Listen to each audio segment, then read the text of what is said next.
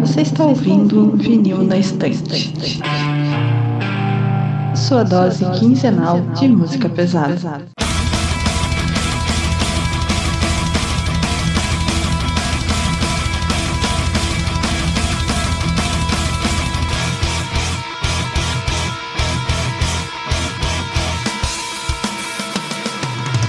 Oi, eu sou o Lucas. Eu sou o Paulo.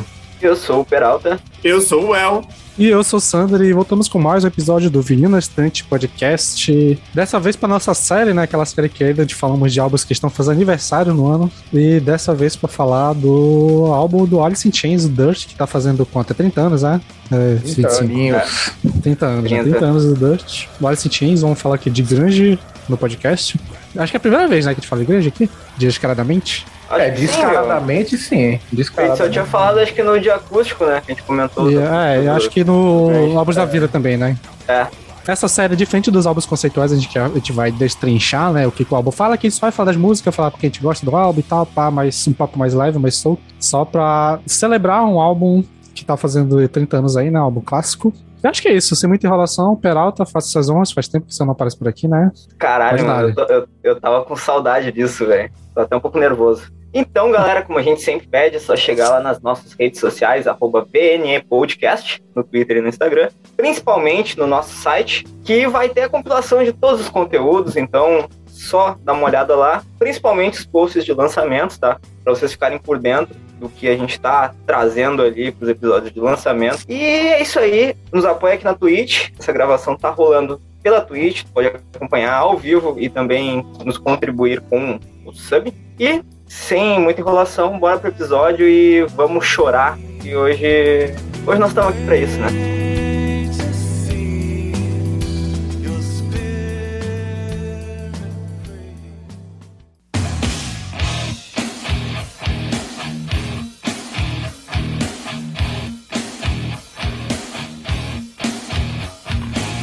Então, vamos começar com. Vamos fazer um exercício imaginativo.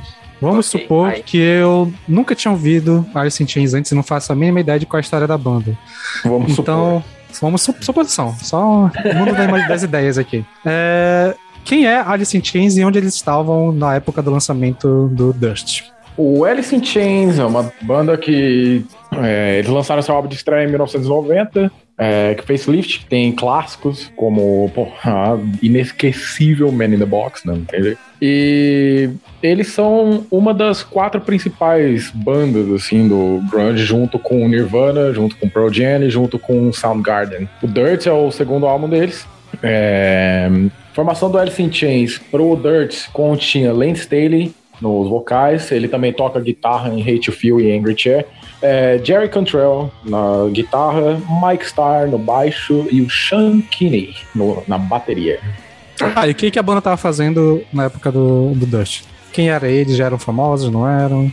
Eles escalaram pra fama, né? O Alice in Chains conseguiu uma fama gigantesca, assim, até por causa da explosão do movimento grunge. É, o Facelift é o primeiro álbum deles e já estourou eles totalmente, graças mais uma vez a Man in the Box, principalmente, que tocou direto, assim, várias rádios. Eles nasceram em 1984, só que o primeiro álbum deles é de 90, né? Então, é, sei lá, eles demoraram para lançar assim, mas, pô, valeu cada segundo da, da espera. E, sei lá, maravilhoso. Tipo. Assim, o que rolou com Alice in Chains é muito do que rolou com a maioria da, da parte do, do pessoal do grunge ali, que também muito o Pearl Jam passou por isso, que foi uma galera que conseguiu estourar muito de cara, assim, no primeiro álbum, sabe? E a, acabou um alimentando a fama do outro, assim, e tudo mais, né? E só de início é interessante trazer uma curiosidade que o, o Lane Staley, que acabou, acaba sendo uma das vozes mais reconhecidas assim do movimento, provavelmente uma das mais reconhecidas da história do, do rock como, de forma geral. Uh, no início da carreira ele sofria muito por não conseguir uh, espaço assim comercial, sabe? Ele fez muitos testes em bandas, mandou muitos, muitas fitas para gravadoras e de forma geral sempre falavam que a voz dele era esquisita, nasalada e tudo mais, então ele tinha era meio estranho, era meio um patinho feio, assim, sabe? Até entrar no Alice in Chains. E beleza, então, e o Dust? O que vocês têm a falar sobre esse álbum no geral, assim, de informações? Cara, esse álbum, uh, dá pra se dizer que ele é o, o clássico absoluto da, da banda e a maioria dos hits estão aqui, né? Se a gente for pegar ali a tracklist, e isso a gente vai se aprofundar depois, mas de cara é isso, é o, é o álbum que, que reúne a maior parte dos hits, assim como, sei lá, o, é o Ten pro Pearl Jam. Acho que o Dirt tem esse papel, assim, pro Alice in Chains, assim como o Nevermind é pro Nirvana, né? É, cara, tipo, eu acho que algumas músicas, elas, elas já eram extremamente consagradas aqui nesse álbum. Elas só tomaram mais consagração, né, digamos, no acústico que o Alice in Chains veio lançar depois.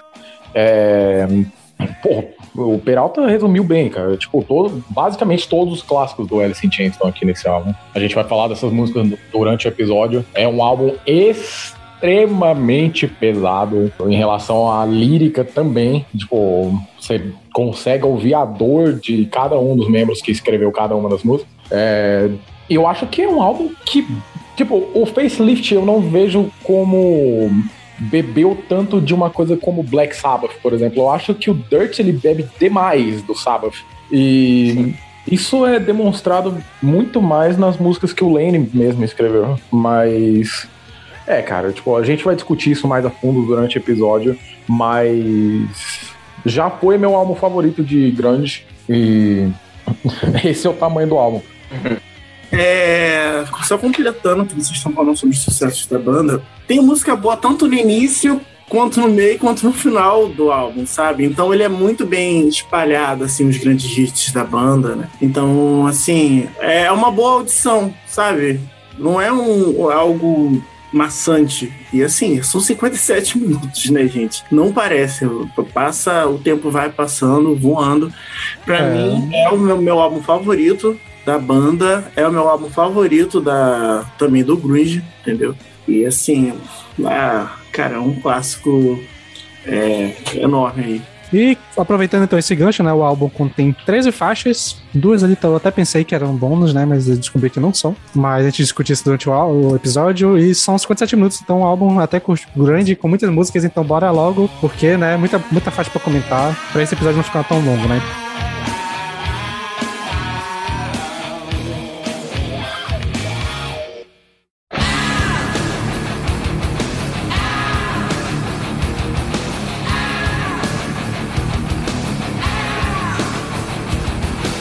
E para começar, a primeira faixa que temos é a Them Bones. E aí, o que você acha da faixa? Então, como diria Lane Staley, ah! Ou seja lá, como for, o que falar de Them Bones, que é um clássico absoluto, uma das maiores músicas do grunge. E ela dá o tom do álbum de cara, assim, tanto na, no início dela, que tem uma certa visceralidade na interpretação raivosa ali do, do Lane, por sinal, a interpretação dele acho que é um dos pontos altos do álbum, que a gente vai comentar bastante aqui. E ela dá todo o tom, porque ela tem o, o lado mais pesado e daqui a pouco ela dá uma cadenciada e já começa com as influências de Doom e tudo mais. Falar pra você ah, que, que esse álbum, que essa faixa, ela foi a primeira faixa que eu ouvi do Alice in Chains em, sei lá, quando eu tinha meus 16 anos. E quando começou, ela começou a usar. Ah, eu odiei, eu achei, nossa, que, que chato pra caralho. E eu simplesmente não ouvi mais nunca nada de odiar desses tipos muito tempo, tá ligado? Então, nossa! O Lucas de 16 anos oh, não gostou de Alice cara. Chains por causa dessa música. Porque eu falei, nossa, não, o cara tá gritando, que, que grito sem noção, sem sentido. Então. eu... Lembrando, lembrando, esse A do, do Lane, ele dura, sei lá, no máximo, no máximo, os 10 primeiros segundos da música. Não, mas. É, esse detalhe? É, tem, não, e tem durante a música também. Tem durante a música também. Tem durante a música também. Mas eu não sei, eu achei, eu achei que, tipo, ah, não sei, eu não gostei muito não. Aí, ouvindo pra esse episódio, eu falei, ok, essa música é legal, sim, é uma música legal, sim. O Lucas de 16 anos estava errado, não só em relação a isso, em relação a 99% das coisas que, que o Lucas de 16 anos pensava também, né? Então, normal. É. Autocrítica. O que qualquer é... pessoa de 16 anos pode fazer, pensar, né? A verdade é essa. Então, cara, o Ellison adolescente jogando GTA San Andreas e colocando na Rádio X.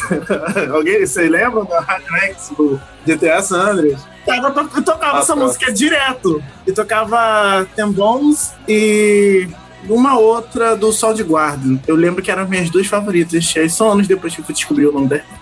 Mas eu, fiquei, eu, eu, era viciado nessa música, eu gostava muito. Ah, cara, eu gosto do Lenny Stein mandando aquele. Ah, cara, que enérgico, enérgico, sabe? É muito bom. E, sabe, a, a música já começa assim na. Já pega um ritmo, né? Não tem uma intro, ela já começa ali com, com o instrumental, com, ali nos trabalhos do, de, é, de guitarra, né? ali com o riff. Não, é, a música é curta, gente. É, é 2 minutos e 29. já, é um, já mostra aí como a energia do álbum também, com foto literal. Ela é, ela é bem na cara, assim, e esse riff inicial, logo de cara, já também bate uma dúvida que às vezes o pessoal tem. Ah, Alice in Chains é metal? Sim. Alice in Chains é metal. Sim. Alice in Chains é metal e é metal pra caralho, tá ligado? Muito. É, Existe aquele clássico vai... argumento, né? Que o Alice in Chains tá na metal e o Ginger não tá, né? loucura, né? Caralho. que loucura. Cara, é... eu, eu amo essa música. Tipo, eu acho que diferente de, de vocês, assim, tipo, quando, quando eu ouvi essa música a primeira vez, eu, tipo, foi a segunda música que eu ouvi do Alice in Chains, né? A primeira foi, achei pra muitos, assim, Man in the Box também, né? É, cara, assim que o Lenny começou com aquele. Ah, tipo, já falei, meu Deus, a gente tá aqui pra, pra uma bela de uma viagem, cara. Tipo, os caras vão vir. Os caras vão vir com todo o peso do mundo. E eu não estava errado. Tipo, cara, assim, tudo bem que o, o riff pra quando o. tá tendo o duo vocal, né, do Lane com o Jerry, tipo, aquele. que fica escalando. Pô, uma coisa não tão pesada quanto o da introdução, mas tipo, pô, é maravilhoso, cara. A, a banda inteira brilha pra caralho aqui, tipo, é lindo. Jerry tem um solo maravilhoso também e assim, é, o Lane canta pra caralho nessa música assim como cantou a carreira inteira, mas é, tipo, não é, não tá nem próximo da melhor performance vocal dele nesse álbum, cara. É bizarro, assim, bizarro. E aí sim, ela é uma das maiores músicas do grunge inteiro, assim. E até pela letra, tipo, a letra dela já, já dá o tom do álbum. É uma coisa bem crise existencial, né? E estamos aqui para uma viagem dentro da mente de Lane Staley, com certeza. Bom, é, eu vou ser aqui a pessoa do episódio que nunca ouviu a banda e vai dar as primeiras impressões, né? Então, achei legal. É, Acho que o álbum começa bom. É, realmente eu não esperava que tivesse tanta influência assim de, de Doom. Acho que de Doom Metal, né? Principalmente ali. Sim. Mas eu consegui ver alguma coisa de meu Black Sabbath, é. tal, pá. Principalmente na guitarra. Acho que o tom da guitarra, mais do que os riffs, mas o tom da guitarra me lembra um pouco a distorção. Eu achei maneiro, assim. Eu gostei da voz do Lane. Eu acho que, inclusive, vai ser provavelmente um comentário recorrente meu. Que eu gostei tanto da voz que eu não prestei tanta atenção assim em outras coisas além da guitarra e voz. Então realmente eu não lembro direito do baixo, da bateria. Eu lembro que são bons, mas eu não lembro precisar detalhes assim, nem de solo de guitarra, lembro só do riffs. Que foi o que me chamou a atenção. Mas acho a música legal. É, ela tem uma coisa que eu acho muito boa nessa música, que vai ser uma reclamação minha e outras, é que ela tem uma duração maneira. Ela é meio repetitiva, mas ela não dura muito tempo. Então acho que fica bom assim pra mim. A letra dela, ela tem um rolê meio niilista ali, né? Todo mundo vai morrer, blá blá blá, todo mundo vira osso. É meio sei lá, como é uma música curta, não dá pra pedir muita profundidade, né? Mas é legal, acho que tem um. O jeito que a melodia acontece do vocal, pra letra e tal, acho que combina bem. Então acho que é uma, uma música de abertura legal. Me lembrou um pouco o álbum, o, álbum, o título né, do Intersun, que começa com uma música muito curta e rápida, que não parece uma música de abertura. E eu achei, achei aqui também, ela não parece muito uma música de abertura, porque ela começa muito nada e tal, explode rápido e tal. Mas acho que funciona legal pra esse tipo de álbum e funcionou nesse álbum, né? Muito legal. Eu acho que ficou, no geral, muito boa, assim, eu curti. Foi uma das músicas que eu fiquei na cabeça, assim, depois que eu ouvi o álbum, eu ficava com ela na cabeça e resolvi ouvir de novo. Beleza, prosseguindo aqui, a segunda faixa que temos é a Damn the River. Cara, é outra música que começa com um rifão, velho. Um rifão na cara. E eu, o que eu acho bacana, assim, essa música ela tem mais uma, uma pegada mais metalzão anos 80, assim, sabe? De termos estruturais, assim, e tudo mais. Eu, até o clima dela é meio tipo, uh, tá ligado? e assim, o que eu gosto muito nessa, nessa música, principalmente é no, é no refrão que o, que o Lane vai pra um tom mais médio, assim, e ele lança um drivezão, tá ligado? Isso eu acho muito foda do, do vocal dele. porque ele vai muito bem no, nos agudos extremos ali. Uh, claro, sempre usando o drive, só que quando ele vai para esse timbre mais encorpado, assim, soa muito legal. Essa é uma das coisas que mais me chama a atenção nessa música em si. Bom, eu acho que essa é uma das músicas que eu. Assim, eu gostei, mas ela é tem uma. Como é que fala? Tem uma fórmula bem clara que eu acho que eles vão seguir em outras músicas durante o álbum, que é canta um estrofe, canta refrão, canta estrofe, canta refrão, tem um solinho, estrofe e refrão. E a letra não varia muito e tal, tipo, eu não peguei muito sobre o que, é, tem uma parada meio de vingança, sei lá, não entendi direito, tipo, tem umas paradas meio. Ah, eu fiquei, ah, é. Como dessas músicas assim que passou batido, tem um, uma melodia de refrão legal, mas sei lá, ela parece que vai ter uma outra parte, mas volta pro começo, não sei, eu fiquei com essa impressão dela. Tipo, depois do, é, do refrão, né, que é é, o refrão parece muito uma ponte. Eu pensava que ia vir alguma outra coisa depois, aí volta pro começo de novo, aí repete tudo de novo, aí fica, ah, ok, uma música legal. E é isso. Cara, Dender River faz. Tipo, é, é, muito estranho eu colocar uma colocação dessa pra uma música do Alice in Chains, cara. Mas o riff do verso, ele me faz querer dançar. É bizarro, é bizarro, tipo, aquele. Ela é animada, né? É muito. Pô, o Peralta falou bem que, tipo, ela lembra uma música de metal bem anos 80 mesmo, não? Tipo, pelo menos no, na questão de riff, assim, tipo. Será não, que foi por isso que eu não curti muito? Eu acho que sim, pode meu. Ser. E o, pode o ser. clima dela, tá ligado? O clima dela é meio. Ela tem um clima meio glam, assim, no que o Paulo fala que ela parece é, é. uma, uma música meio de festa, assim, sabe? É, a minha interpretação da letra é de que seria quase como uma batalha contra os vícios que eles tinham de ah, eu vou te empurrar no canyon, tipo, eu vou te afogar no, no lago, ou isso pode ser, sei lá, os vícios falando com eles mesmos. Pelo menos essa é a interpretação que fica para mim, mas é, pode ser os caras falando com os próprios vícios, na verdade, por ser uma coisa tão feliz, né? Algo que pode ser denominado feliz pro Alice in Chains? Cara, e... assim, Paulo, só, só complementando escutando, assim, eu até acho que a tua interpretação faz bastante sentido, porque ao longo do álbum inteiro, assim, o, principalmente as letras escritas pelo Lane, tem muita muita coisa do, dos problemas que ele vivia na época ali com relação a, a vícios e tudo mais, né? Então acho que procede bastante porque é um tema que é recorrente no, ao é, longo do, do ao álbum. longo da carreira do Alice in Chains. Sim, com certeza, com certeza. Até no, na entrada do segundo verso, né? Tipo, depois do refrão, aí eu já acho que fica aquela coisa. O, o vício falando com eles, né? Tem uma parte no segundo verso que diz, tipo, você olha para mim tão vazio e eu tenho que continuar esse killing pace, né? Pô, é, é, genial, cara. Tipo, se for parar pra pensar que talvez seja uma conversa entre ele e os vícios e os vícios e ele, ao meu ver, essa interpretação faz sentido. Eu concordo com, a, com essa interpretação, né, do, do Paulo. Cara, essa música, cara, eu gosto muito do início dela, né? Eu acho esse ritmo feliz. É uma quebra que depois, ao longo do álbum, parece que ele vai se perdendo, assim, né? Tem umas músicas bem pra baixo. Fica dando um pouco de spoiler.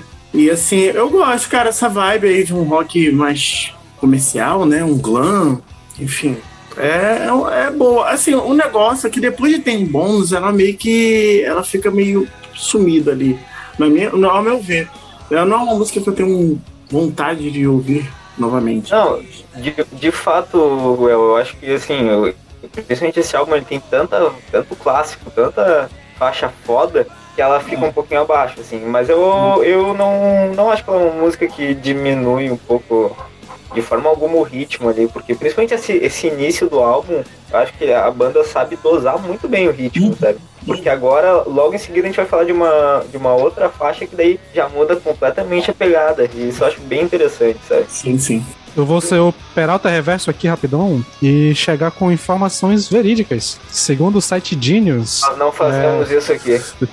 Segundo o site Genius, essa música fala que o, o Jerry já deu uma entrevista falando sobre ela, que é sobre uma briga entre ele e o, e o Sean, em que o Sean quebrou uma uma tábua de café em cima da cabeça dele e começou a sangrar e o River seria o sangue caindo. Okay. Mas eu prefiro. Eu, eu achei a interpretação de vocês de uma maneira, então vamos com a. É, a, a, a o, Paulo, o Paulo, vamos fingir que é a tua interpretação que tá certa. Pô, a minha interpretação é tão melhor, cara. Caralho.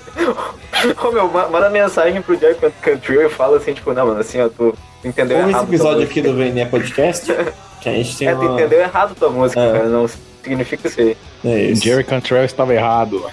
Mas enfim, é, cara, o que eu tenho pra falar dessa música é que eu achei ela legal, divertida, que nem vocês falaram. Ela, é dançante, ela é rápida pra, pra Alice in Chains, né? Eu, eu É gosto bem- que ele vai falar a mesma coisa de Down in a Hole. E... Legal, divertido. Exatamente. E uma coisa que a gente não falou muito no- na primeira música, que também não com- comentamos muito, mas eu acho os solos do Jerry Cantrell muito foda, moral.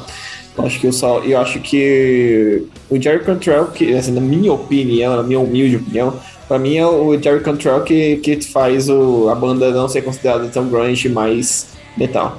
Eu acho que os solos, os solos deles têm essa, têm essa força, da, dessa força, essa narrativa. Mas é isso, é uma boa música. Eu não acho ela incrível, não é a que eu mais lembro do álbum. Ela não entra nem no top 5 do álbum, eu acho. Mas é isso aí.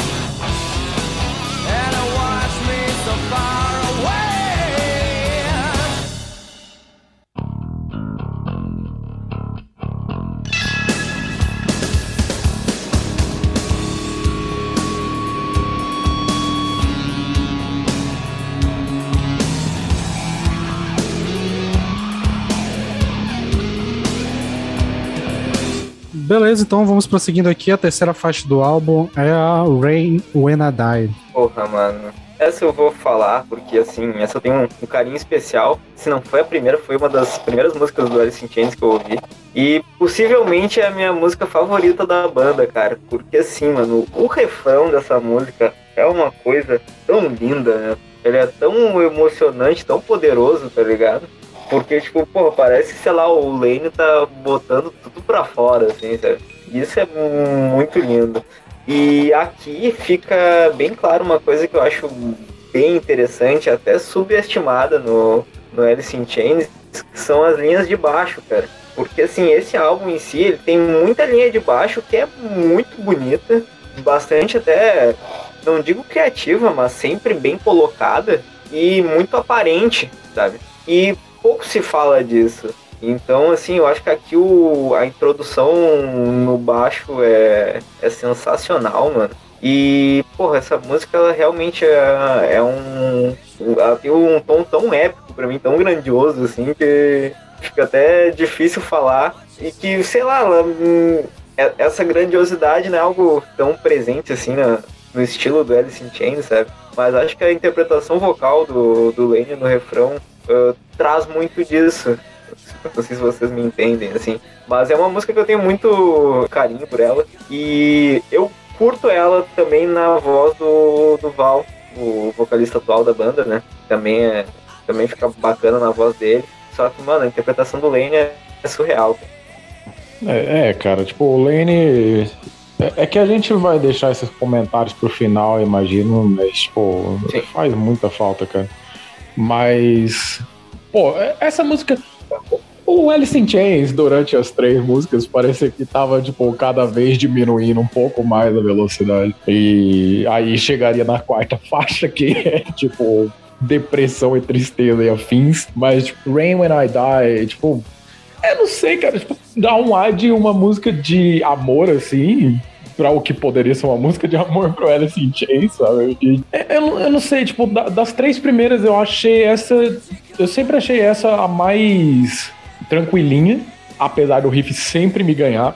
E Nosso, nosso Uau é, é aquele uau, uau. safado, né? É, é. Uau é Pô, caralho. coisa linda, cara. Melhor uso de uau aí nos anos 90. Um abraço Cantor é foda, mano. Cara. é foda. Discordo porque não é o melhor nem do álbum. Não. O Alice in Chains, tipo, eu digo, pelo bom uso de Não, canalha. não, tudo bem, tudo bem, tudo bem, tudo bem. Mas é, tem, tem várias passagenzinhas. Abre os versos sempre, tipo, com alguma coisa que parece que ele tá falando pra uma pessoa que deixou ele, alguma coisa assim. E aí no refrão sempre tem aquela coisa de Ah, in?" Tipo, parece que ele tá imaginando que a pessoa iria voltar, alguma coisa assim, sei lá, mas ao mesmo tempo ele já aceitou e é por isso que vem a frase I think it's gonna rain when I die. É, e curiosidade, tipo, no dia que o Lane morreu, choveu por umas duas horas em Seattle. Tipo, realmente, Caralho, por fato, assim, É. choveu Morreu. Porra, que. Eu tava vendo sobre isso, né, lá no Gênios e tal. E eu, eu acho que é até uma coisa que sempre eu ouvi falar, assim, meio que de, de coisa de cultura popular de quando alguém morre chove, né? Tipo, meio que pra lavar a alma e tal, pá. E algumas vezes de fato acontece, é bem, bem doido isso. Ou é só de confirmação, né? Mas enfim. Bom, acho que pra falar da música, eu acho que essa é uma das minhas favoritas do álbum. É, de fato, concordo com que vocês falaram aí sobre a questão do auá, a guitarra, o vocal do. O vocal e a melodia, principalmente, a melodia de vocal junto com o vocal é fantástica nessa música, é, o álbum todo. Ela tem exatamente aquela mesma estrutura que eu falei, mas eu acho que aqui não me incomoda porque eu acho que a melodia é muito legal e transiciona de um bloco para outro, acho que funciona mais. Eu acho que o refrão ele entrega um ápice legal para ficar satisfeito, não, não fica esperando que venha outra coisa depois.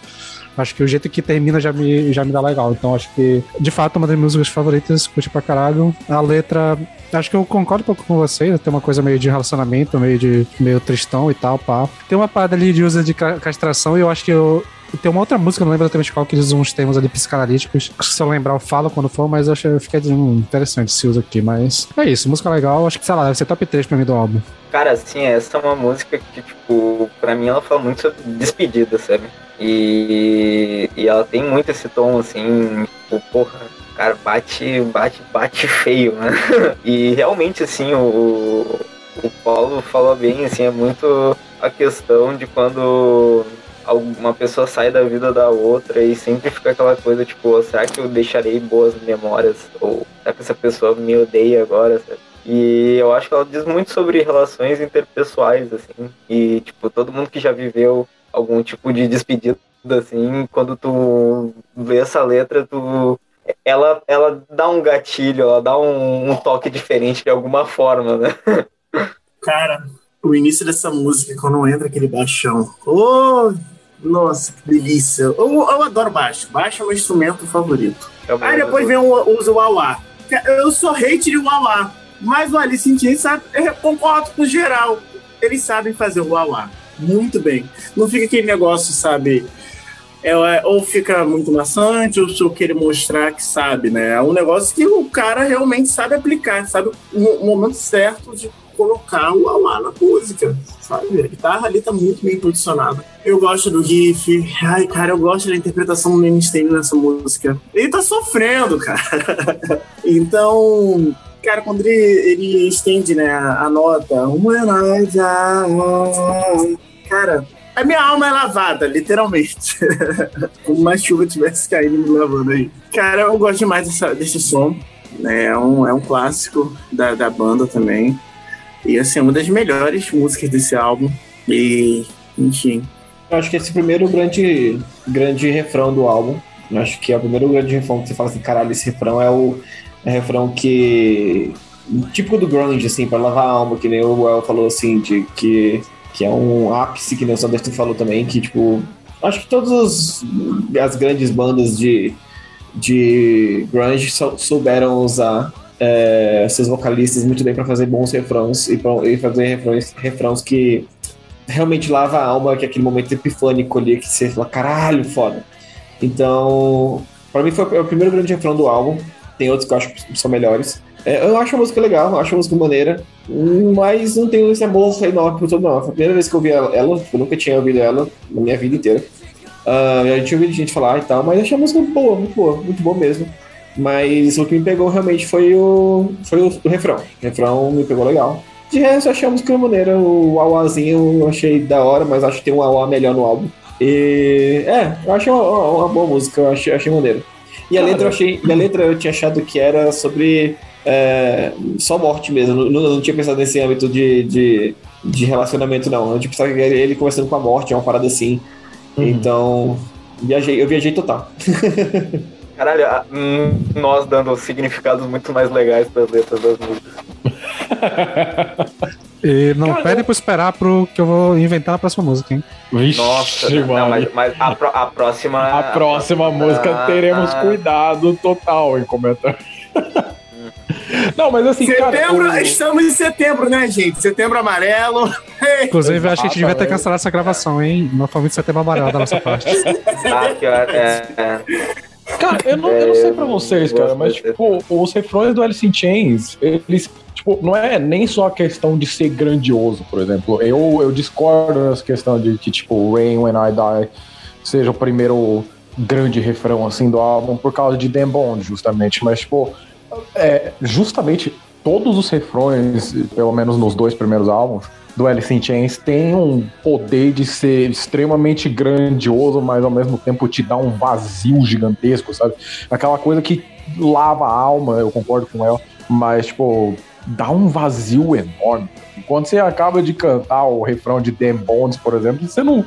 Pô, puta refrão, mas você não se sente bem, tá ligado? Tipo, se você for pensar no significado da música, tipo, Sim, I é feel so alone. Assim, é, gonna end up a big old pile of damn bones. É tipo, caralho, cara. Pesado porra.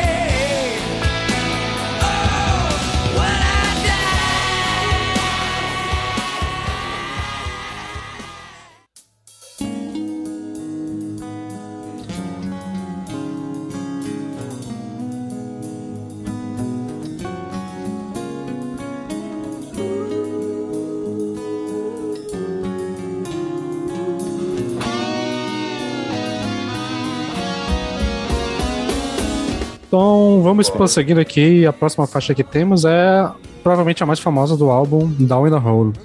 O Lucas achou divertido. Não é a mais famosa do álbum, é a terceira mais famosa do álbum. Segundo as. Segundo o Spotify. Pois é, eu tava pensando nisso, mas eu acho que a, provavelmente a, a versão do, do, do, ao vivo deve ser mais, mais ouvida, né? True, true. Verdade. Sim. E aí, galera, posso começar então, já que todo mundo rolando aí? Vai lá, vai lá. Então, bora lá. É... Essa é a única música que eu conhecia de nome desse álbum, mas mesmo essa música eu nunca tinha ouvido antes. Quando eu ouvi ela, eu fui. Tipo, eu tava ouvindo o álbum e eu só percebi que era ela quando começou o refrão começou a falar o nome da música. Eu falei, ah, então essa aqui é a da Home.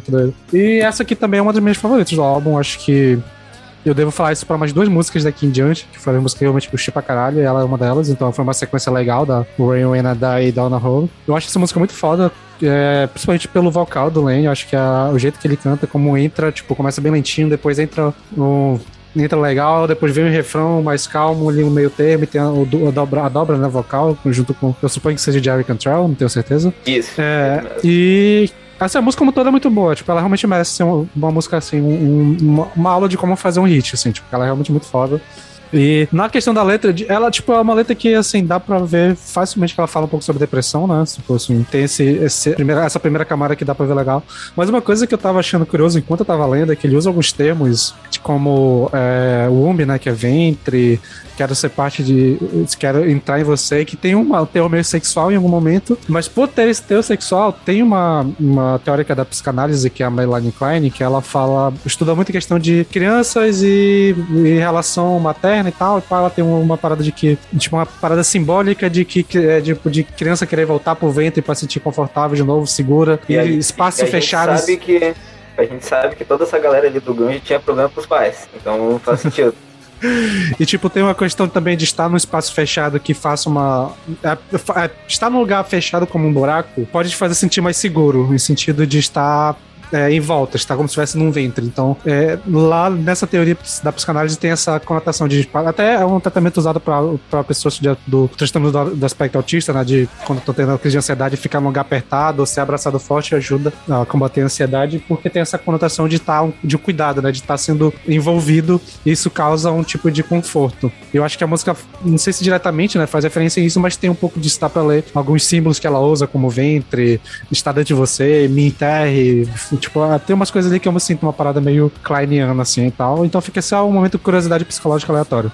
Mas a música é foda. Cara, então, então assim, Sandra, isso eu acho, eu achei muito foda tu trazer essa, essa contribuição, porque uh, acaba deixando a música ainda mais rica, né? Porque ao mesmo tempo que ele fala sobre esse conforto, também dá a entender que ao mesmo tempo que ele quer sair disso, sabe? Dá essa ambiguidade, eu acho que isso diz muito sobre a, a confusão ali da, da mente do, do Lane e, e sobre toda a temática do álbum mesmo, né? Porque ao mesmo tempo que tu quer esse conforto, tu também quer sair dessas amarras e tudo mais. Mas assim, com relação à sonoridade, uh, é um dos maiores clássicos. Só um minutinho, só um minutinho, Peralta. É... Um dos maiores. Oi. É, Mar, alguém, a Amy Marley comentou lá, no, lá na Twitch: todo roqueiro, Biruleibe tem. Da cabeça tem dead issues, mas assim, se tratando do Brasil, acho que boa parte da população tem dead issues, né? Então é, é, é aí é foda. Uh, falando da, da sonoridade, uh, a gente vai falar muito isso ao longo dessa gravação, mas é um dos maiores clássicos do Alice in Chains e um dos maiores clássicos da história do grunge do rock mundial. Enfim, uh, com relação a aspectos sonoros, assim, aqui fica muito claro uma coisa que eu acho incrível no Alice in Chains, que é como o Jerry Cantrell e o Lane se completavam, velho. Como soava tão orgânico as vozes dos dois juntas, assim, num ponto que parece que é uma coisa só. E essa música é, é incrível por causa disso, porque esse início ali, a, o primeiro verso, os dois estão cantando juntos de forma suave, e de repente, assim, parece que o Jerry estende um tapete vermelho, assim, pro, pro Lane, e o Lane começa, a, entra ali na parte do, do pré-refrão, com a voz dele característica, aquela voz uh, que só ele tinha, sabe? Todo aquele poder, assim, é, é lindo, cara, é lindo, é uma grandiosidade, assim, é, é, é, sof é sofrer com, com elegância, sabe? Não querendo xoxar esse momento. com esse, elegância, isso é muito. Não querendo xoxar esse momento fofo do Peralta falando do Lane, mas uma coisa que eu lembrei agora, ouvindo essa música, é que eu, não, não querendo comparar diretamente, mas eu acho que, eu não sei se é o estilo ou a técnica que ele usa quando ele vai pro refrão, que me lembra um pouco o Axel Rose dos anos 80, sabe? Tipo, o tipo de torção que ele usa na voz. Eu não sei se alguém mais percebeu isso, se eu tô viajando, mas, tipo, não a voz não é parecida, mas o tipo de distorção que ele tira da voz normal pra voz alterada parece o mesmo tipo de distorção que o Axel usava quando ele também distorcia a voz dele. Uma coisa mais esganiçada, nasalada, sabe? Por, cara, eu nunca pensei nessa ah, comparação. Cara. Pode ser. Eu, pode ser. eu tava com isso na cabeça quando eu tava ouvindo. Quando ele vai pro lado mais anasalado, eu acho ok. Principalmente a parte quando, quando o Axel Rose faz o, os, os tons mais médios, assim, sabe? E essa música o, o Lane faz de tudo com a voz dele. Mas, enfim. Uh, cara, não tem muito o que falar, meu. É um clássico absurdo. E quem ama a versão de estúdio, quando ouve a versão do acústico, é a coisa mais linda. E eu foda que eu começo a falar dessa música, eu chego a ficar até com os olhinhos marejados aqui. Pô, Porque. Peralta já tá é, emocionante, é, né? É, é, meu, é foda. E eu nem bebi. Compartilhamos dessa emoção. é, já pegando aqui um gancho, enfim, Cara, a letra dessa música é muito, muito foda. Eu gosto muito da letra. É, essa análise que o Sander fez foi, foi profunda. Eu nunca vi dessa forma. É, cara, assim, eu lembro da primeira vez que eu ouvi essa música. Foi um amigo meu que me apresentou, porque eu, até então só conhecia Man in the Box. Aí esse meu amigo, que inclusive estava lá na Twitch, é o M. Marley, fez esse comentário aí. Enfim, ele me apresentou essa música na época e eu falei, caramba, que música legal. E comecei a ouvir em casa, comecei a sentir aquele, aquela vibe ali naquele, naquele som. Eu lembro que eu ouvia muito quando bebia vinho, vinho barato, né? Em casa mesmo, eu ia lá, bebia, botava essa música aí, pronto, já entrava na bed, eu ficava pensando nos meus relacionamentos. e, enfim, é, cara, é, é muito uma música para você sentir aquela, aquela bad, sabe? Então, tudo bem que ela é bem depressiva, mas fica aí a dica. Uh, eu gosto demais daquela do início dela, né, da, da, música, que ela tem aquela, aquele violãozinho ali. Eu acho que ela já deixa ali, a, já vai criando, já vai se formando toda aquela sonoridade que você vai ver, aquele som mais arrastado.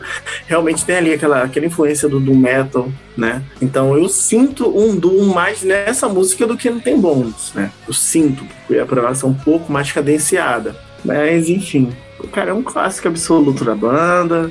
Já me emocionei muito ouvindo ela. Enfim, passa aí pro, pro outro comentário. É, well, falou do Doom, realmente. Uh eu, eu gosto muito do iníciozinho que tem aquele, aquele solinho curtinho do, do Cantrell, acho interessante. Mas principalmente a guitarra do, do refrão, ela tem muita coisa do Doom, assim. E até, e, a, e até assim, esse Doom um pouco mais melódico, assim, que a gente vai ver ali Sim. umas bandas um pouco mais recentes, assim, sabe? Tem até umas coisas de uhum. guitarra que se tu for ver até o as paradas, tipo, sei lá, Catatônia, tem esse climinha nas guitarras, assim, sabe? É, tipo, é. No refrão dessa música, tem muita música do Catatônico é bem nessa pegada aí, cara, eu acho muito foda. Acho muito foda. Eu sempre achei o Catatonia muito Alice in Chains, entendeu? Eu falei que, cara, eu sempre achei, é, sempre me lembrou em algum momento Alice in Chains. Acho que foi um Pode dos ser motivos de eu começar a gostar. É, talvez, é, por causa das guitarras. Agora você falando, realmente, você sempre sentiu essa, essa vibe aí, catatônia. É, ia falar também que eu esqueci de comentar, né? Também a interpretação do Lane nessa música. Daí Vocês não chegaram a comentar, mas ele interpreta. Assim, é, fazendo agora uma alusão ao Doom e o início do Doom. O Ozzy Osbourne é um excelente intérprete, né? Então, ele, ele sofre, ele sente a música, ele transparece que tá ali, sabe? Tá realmente dentro de um buraco. Tá vendo as cenas, né? É, tá vendo a cena. Então, sério, é uma sensação única escutar essa música na voz do Lemmy Stein.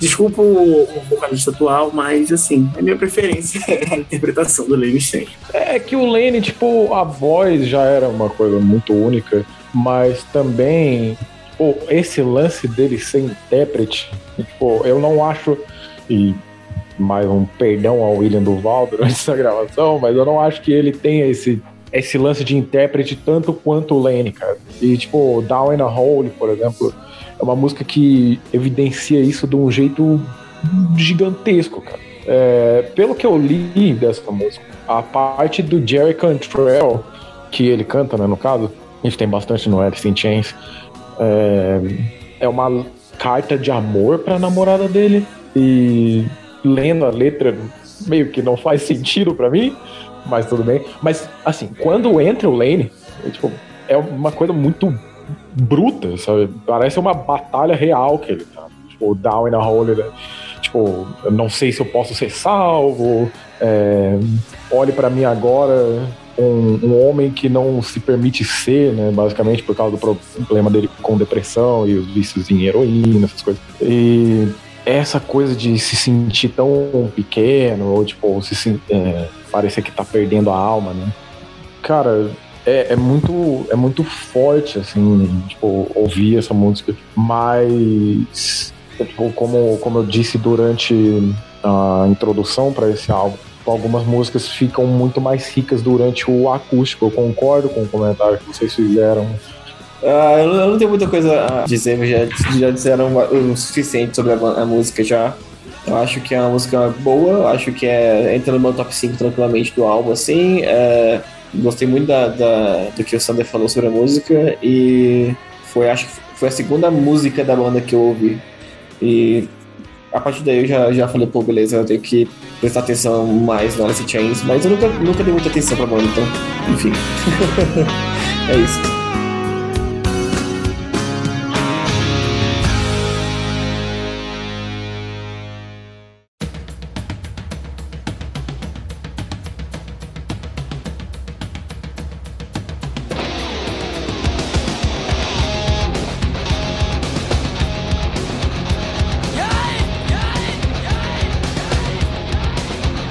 Beleza, então vamos aqui na próxima faixa que temos, é a Sickman.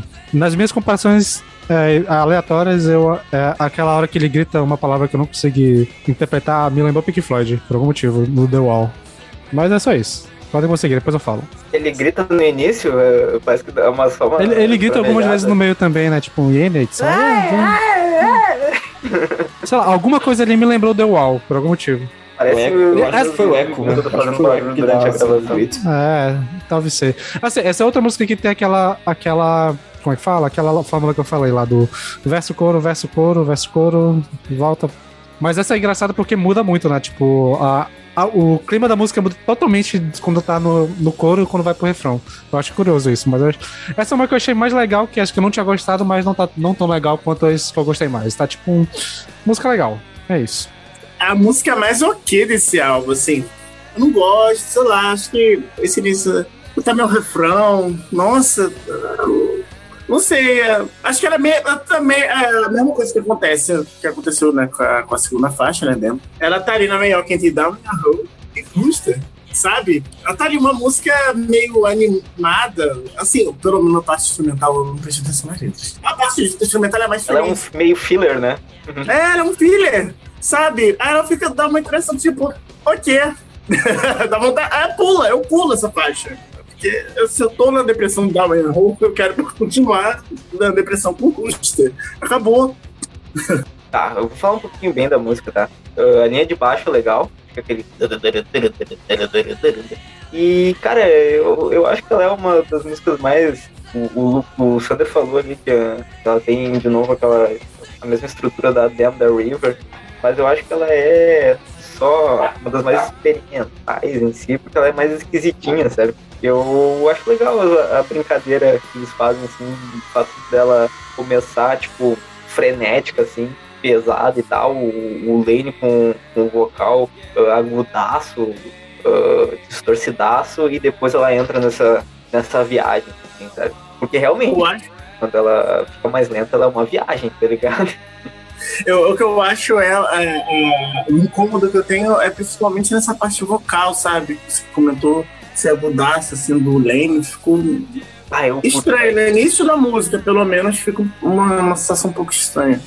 Vindo aqui no momento anti-peralta, né? Eu fui dar uma lida na, no que tem sobre. E eu vi uma parada legal que dá pra meio que interpretar essa música, esses picos que tem de mudança de, de ritmo, como se fossem picos de de, entre mania e depressão em alguém que tá num estado é, de abuso de drogas e, e, depressivo. Então, tipo, seria um ah, pouco isso. Homem doente. Coisa... Ah, se quiser. Ah. Ah, gênia da interpretação. Não, eu, eu queria falar que Caralho. eu gosto muito de uma parte da música que é tipo, acho que não é nem um minuto, que é o, com aquela parte Can You See the End, Shook Me My Friend e tal. O, tem uma guitarra de sem distorção, um dedilhado, cara, que eu acho muito pra caralho, combina muito bem. Só que é uma parte muito curtinha, mas eu acho muito foda esse, esse trechozinho específico aí. Não, e assim, e faz sentido, meu, porque de fato ele é um homem e ele está doente, né? Definitivamente. Pô, com certeza. Pô, faz muito o sentido. jeito que você terminou assim foi espetacular também, cara. Maravilhoso. Aí é... Cara, eu amo essa música. Eu amo essa música demais. Eu, pô, acho que tipo, depois de Down in a Hole, uma injeção de energia desse jeito é espetacular. E ao mesmo tempo, essa música, como vocês estavam dizendo, ela, ela flerta bastante com o, o pico de energia máximo assim que o Alice in Chains pode oferecer e depois toda essa viagem que tinha durante as letras do Lane Staley, cara. Tipo, meu Deus do céu, cara. Essa música é muito pesada. Tipo, essa é uma das músicas que marca a influência de Sabbath totalmente, pelo menos para mim. E eu acho que todo mundo trabalha muitíssimo bem nessa música. Eu amo, amo, amo, amo, amo, amo, amo. Eu não, não consigo colocar muito comentário construtivo nessa parte, porque eu só amo essa música, cara. Nossa, é. Vou aqui pra, pra ser o Sander da música, então. Pô, eu achei, eu acho ela muito fraquinha, vai sério, desculpa aí, rapaziada. Mas é porque ela tá logo depois de uma música que eu amo e logo antes de uma música que eu acho maravilhosa. Então, pra mim, é um filler do álbum. Eu, quando termina da Winner Hole, eu fico tipo, beleza, próxima eu posso pular pra ouvir logo o Rooster. Filler, paizão. Pra mim é. Filler, paizão. Pra mim é. Puta que pariu. Eu fico, eu fico tipo, pra mim, eu fico tipo, mano, né? Terminou da Arena Hole, eu vou popular logo aqui pra ouvir Rooster. Mas é, é isso. É assim, eu acho a música legalzinha. Agora que o Sandra falou do negócio do, do, do, pico de alegria, de mania e de depressão de, de quem usa drogas, eu fiquei tipo, oh, ok, então legal, interessante. Mas para mim sempre foi um filler e é isso. É o quê? Fazer o quê? Cara, é, que assim, o que eu acho chato não é nem a parte mais lenta ali. O problema é que quando o Lane fica naquele. Ah! Daí realmente é. Se ele é... ficasse assim, eu ficaria bem revoltado também. Cara, vocês falando de filler, eu quero, é, assim, só, só fazendo uma comparação de um álbum, né, que eu gosto também, que é o Draconian Times do, do Paradise Lost, que tem um momento que ele é assim, a música é Tu Mega Feliz, Terence Time, aí depois entra depressão, Forever Failure, e depois entra Once Solen, né. Aí nessa meioca ali fica uma música feliz, depressão. Felicidade de novo, sabe? É, fica de alto e baixo, alto e baixo. Eu lembro sempre isso quando ouço esse álbum. O famoso transtorno de personalidade bipolar, né? Exatamente, bipolaridade. um álbum bipolar. Cara, mas você estava falando do, do, lance vocal do Lane durante Down in a Hole. Tipo, o Peralta tinha comentado que ah, o Lane faz tudo nessa faixa. Tipo, eu acho que ele faz tudo aqui em Sigmac. Tipo, what the hell, man? Tipo, aí quando ele vai terminar o Sick Man, ele ba baixa, tipo, Sick Man, Sick Man, Sick Man. Tipo, pô, caralho, cara. É caralho. muito versátil, mano. Pelo amor de Deus, o cara era bom demais, meu Deus. Pode cara, gravar um episódio só do Paulo cantando o Dirt. Seria ótimo. Beleza, então vamos prosseguir aqui para falar do Galo Doido, para sua faixa de, uh, Rooster. o cara escracha. Galo Rooster. Doido. Galo velho. Bica, ele bica, hein? Ele bica, hein? Não, assim, essa eu gostaria que o Lucas começasse, porque eu imagino que ele tá na gravação especialmente por essa música. Eu acho que eu tô. Acho que eu tô na gravação. Não, eu tô na gravação porque eu fui obrigado a estar na gravação. Mas. Perfeito. Se fosse pra participar do episódio, seria realmente por causa dessa música. E, cara, essa música ela é a melhor do álbum pra mim, assim, disparado. É a melhor do Alice in Chains disparado pra mim, na verdade. É, acho ela completa, acho ela incrível. É, eu comentei um pouco mais cedo hoje no Twitter e já vou trazer pra cá, porque eu achava que eu não ia participar do episódio. Eu falei, ah, vou, vou twittar sobre isso, que tá fiquei com isso na cabeça. Mas agora que eu tô participando, do episódio, vou, vou falar sobre isso aqui também. É, tem um debate sobre quem, né, quem lembra muitos livros e fala que. Tem uma pessoa em específico que eu não, que eu não lembro que falou sobre isso, se eu não me engano foi. Enfim, não sei. Mas tem um cara, tem, tem um debate aí quem lê muitos livros que fala que a primeira frase de um livro ela é sempre muito importante, ela é sempre muito, né, tipo, de dar o tom do livro. Você lê a primeira frase, você fala, pô, você pode gostar muito ou você pode gostar pouco. E eu acho que essa música tem a melhor primeiro verso de todas as músicas, assim. É claro que, né, todas as músicas é uma parada muito, muito geral e você pode pensar em muitas, muitas coisas. Mas eu acho que juntando a ambientação da música, a interpretação do Lane e a primeira frase, And Final Way to Kill Me At, do jeito que ele canta, eu acho que é uma das melhores primeiros versos de, de, que eu consigo lembrar aqui agora de música. A gente poderia fazer um debate sobre isso, trazer aqui outras músicas, outros gêneros, e tem tantas possibilidades, mas eu acho que a primeira frase dessa música, o primeiro verso dessa música é perfeito, perfeito pra caralho. Falando sobre a música em si, eu acho perfeito, acho como ela cresce no refrão, como ela explode, como ela é epifânica. A entrega do, do Lane na letra, no refrão, em tudo, acho que é sempre incrível. Eu gosto muito do auá do Jerry nessa música, eu acho ele incrível. O baixo tá sensacional, acho que é o primeiro ou segundo melhor linha de baixo do, do, do álbum. Acho que tá. Tem outra música que a gente vai falar lá no finalzinho, né? Não, acho que é a música que bate de frente. Mas eu acho essa música completa, assim. Eu acho que ela é. Sei lá, fala assim, ah, Lucas, me fala uma música. Eu, não conheço nada de Alice in Chains. É, me apresenta a música, eu passo a música e falo, ó, essa música é Alice in Chains. E é isso. Não gostei, beleza, então não ouvo mais nada. Gostei pra caralho, então agora eu ouvi o resto do álbum. Mas é isso, é, eu acho que ela é a música perfeita pra introduzir a Alice in Chains às pessoas também. Não gostei, refine seu gosto. Pode ser também. E... Mas assim, é isso, cara. Essa música eu acho perfeita. E um dos problemas de, de gravar, de, de, de estudar para esse episódio foi que quando eu cheguei nessa música eu falei, puta que pariu, eu vou ter que ouvir ela pela vigésima vez para depois eu seguir com o álbum. E foi isso, eu passei uns dois, dois dias ouvindo ela sem parar. E atrapalhou todo minha, meu cronograma, tanto para esse episódio quanto para o próximo episódio que a gente vai gravar. Então, é uma puta faixa incrível, é, é isso. Cara, assim, agora eu vou trazer informações, tá? Porque o Sander tá com essa de Ai, eu trago informações. ai, ai, eu sou o cara das informações, então vou trazer informações também. E essa letra é do Jerry Cantrell, né? Fala sobre o pai dele, que serviu, se eu não me engano, no Vietnã. É isso, né? O Lucas, que é, o Lucas deve. vai confirmar para mim. E, e essa música tem bem esse, esse clima assim de, de combatente e tudo mais. E ela como o Lucas falou, ela, ela é catártica, sabe? Ela cresce de uma forma e parece que tudo acompanha o vocal do Lane, assim, sabe? Parece que ele conduz uh, a música com a voz desde o início ali, com o, o, suspiro, o suspiro inicial ali da música, sabe? E, mais uma vez, é uma interpretação incrível e é faixa que tem tudo de fato, eu acho que tem tudo. Ela é muito uma síntese do que é o Alice in Chains. E mais uma vez eu vou falar que é um dos maiores clássicos do grunge e da banda.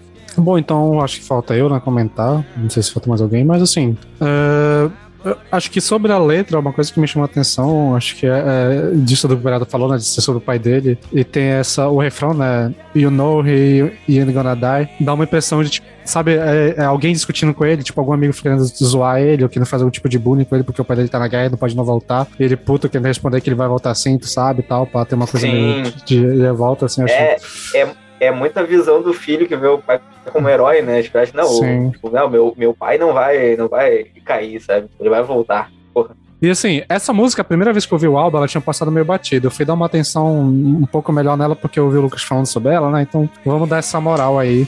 E realmente, ela cresceu legal em mim, assim. Eu acho que ela estaria ali no meu top 4 de músicas do álbum, assim. Acho que ela tá entre as grandes músicas do álbum, né? que eu volto pra ouvir às vezes. E acho que é isso. Puta álbum, quer dizer, puta faixa, acho que ela consegue também, eu concordo. Não, é. acho que ela consegue misturar legal a parte dos, dos refrões, andamento, acho que ela funciona bem. Ela novamente tem a, essa questão da, dessa formulazinha desde, mas acho que aqui ela consegue novamente entregar um refrão que, que te satisfaz e tal. Então acho que, como um todo, é uma música que eu gostei bastante. É, eu gosto demais do ritmo dessa música, né? É, liricamente, cara, eu acho interessante toda essa temática de guerra, né? Sobre a guerra do Vietnã.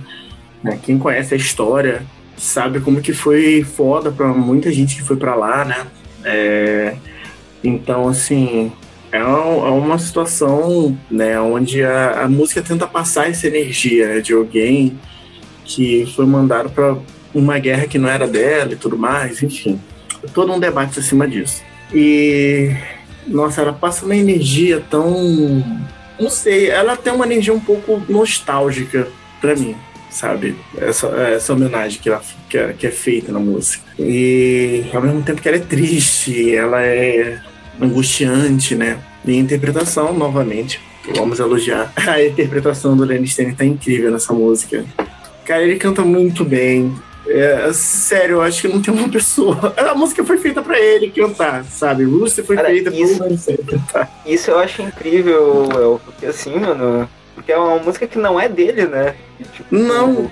A música é, é escrita pelo Jerry, é, toda ela foi composta pelo Jerry. É sobre uma experiência pessoal do Jerry e eu acho muito lindo o quanto o, Lane internalizou isso, sabe? Uhum. Tipo, o, tu sente que ele, que ele entende aquela dor, assim, sabe? Eu, isso eu acho muito lindo. E acho que é por isso que o, os dois são uma das minhas duplas favoritas, assim, da história da música no da geral. Música. Porque eu acho que eles. É, é eu acho que eles, eles eram, tipo, vou te falar. Eles combinavam muito.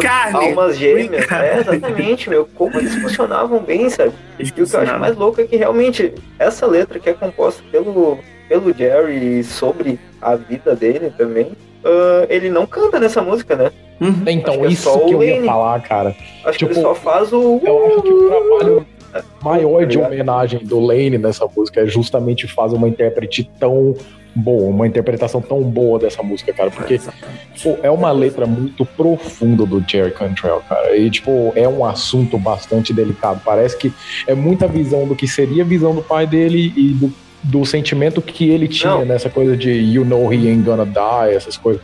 Não, tipo... e, e, é uma loucura assim, porque assim, o pai dele realmente não morreu na guerra. Só que o problema foi que a guerra destruiu a família dele. Pior do que isso, sabe? Porque daí assim, ó, essa música tem, traz muito essa, essa coisa assim. Os traumas, essa... né? Trauma pós-guerra. É, exatamente. Exatamente, ela traz essa toda essa questão das consequências, né? Porque em razão disso, os pais dele se separaram por conta desse retorno que o pai do Jerry, que era o Rooster, que era o, o galo, uh, veio completamente fudido, sabe? Então, sei lá, é muito tipo, porra, ele querendo que o pai dele ainda fosse aquele herói, assim, sabe? Isso é muito. É, é muito profundo, cara. É, é talvez a, a piada do Galo 2 não tenha sido muito setembro amarelo, né? É. ah, não, mas vai te foder.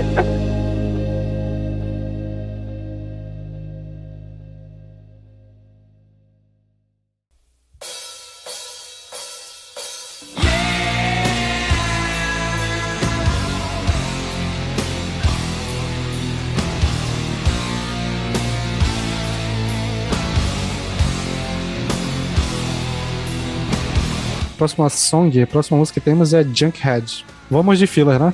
Eis aqui a razão desse álbum não ser mais um 10 pra mim. Podem fazer seus comentários. Gente, esse, esse filler, né? Parece uma música filler, né? Ainda mais depois de Busta.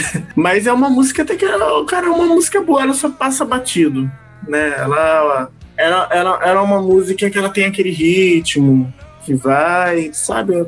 Parece que foi colocada ali só pra, pra acrescentar. Uh, né, pra, pra fazer ali os minutos do álbum. Ela, ela não incomoda, ela só existe, né? Eu fiz a piada ali do, do filler, né? Mas eu acho até essa música legal. Acho que até eu prefiro ela do que algumas que vêm no final do álbum. Mas acho que o problema dela é ser meio longa demais. Acho que se fosse uns três minutinhos ali e tal. Essa é uma Exatamente. dessas que tem uma repetição a mais, acho que não precisava. Acho que, mas eu gosto muito das transições que tem dessa música do solo pra, pro riff mais pesadão. Acho que funciona muito bem. Principalmente depois daquele salão que é bem calminho, aí vem o riffão e vem o Lenny mandando os yeah lá e tal. Acho que funciona bem. Se a música terminasse logo ali, ia ser maneiro. Tem até uma hora que dá uma batida e quase para, mas pô, terminasse ia ser foda. Sim, sim. Cara, e também tem o, o ritmo, né, que é um pouco cadenciado. Vai... Cara, vocês não gostam dessa música, meu, eu acho ela muito foda, cara. Eu acho muito massa o, o riff, o solinho ali. O o solinho me melódico é lindo, cara. Eu acho muito bonito aquele solo. Eu acho que ela tem um, um rifão. Rifão Black Sabbath, tá ligado? Eu, eu curto bastante essa música, eu, eu, gosto do refrão dela também. Mas assim, o que eu concordo com o Sandra é que realmente ela podia ter pelo menos um minuto a menos. Que daí ela se estende fica um pouquinho repetitiva. Mas eu não acho ela uma música ruim. Acho ela bem boa, inclusive. Ela é o quê, cara? Eu só achei ela o quê? O que eu gosto dela é que ela é. Ela é, ela é arrastada, assim, né? tem um ritmo mais arrastado, tem uns riffs bem do metal, né? Até ali as influências né, do Black Sabbath. Então eu acho isso interessante, mas é uma música que ela passa batido. Porque a outra música que vem aí, ela é outro clássico, sabe? É uma... Não, então, Não, com eu... certeza. É que eu acho que ali, quando entra esse, esse solinho melódico ali, eu acho que esse solinho tinha que ir até o, o fim e, é. um fade, assim, sabe? Porque daí ela ia terminar com uma, contando uma história, uma historinha, assim, sabe? Porque depois ela volta e daí fica, fica arrastada demais. Eu gostaria de reiterar meu comentário de que não é essa a razão para esse, pra esse álbum não ser um 10 para mim. Mas diz bastante dessa música, né, cara? Tipo, eu acho que esse é o primeiro momento no álbum que eu fico, tipo, hum, essa pode. Tipo, eu posso pular essa faixa, sabe? Mas ela ainda é uma boa faixa, eu concordo com o Peralta, o refrão dessa música é muitíssimo bom. É, tem um climinha, tipo, bem.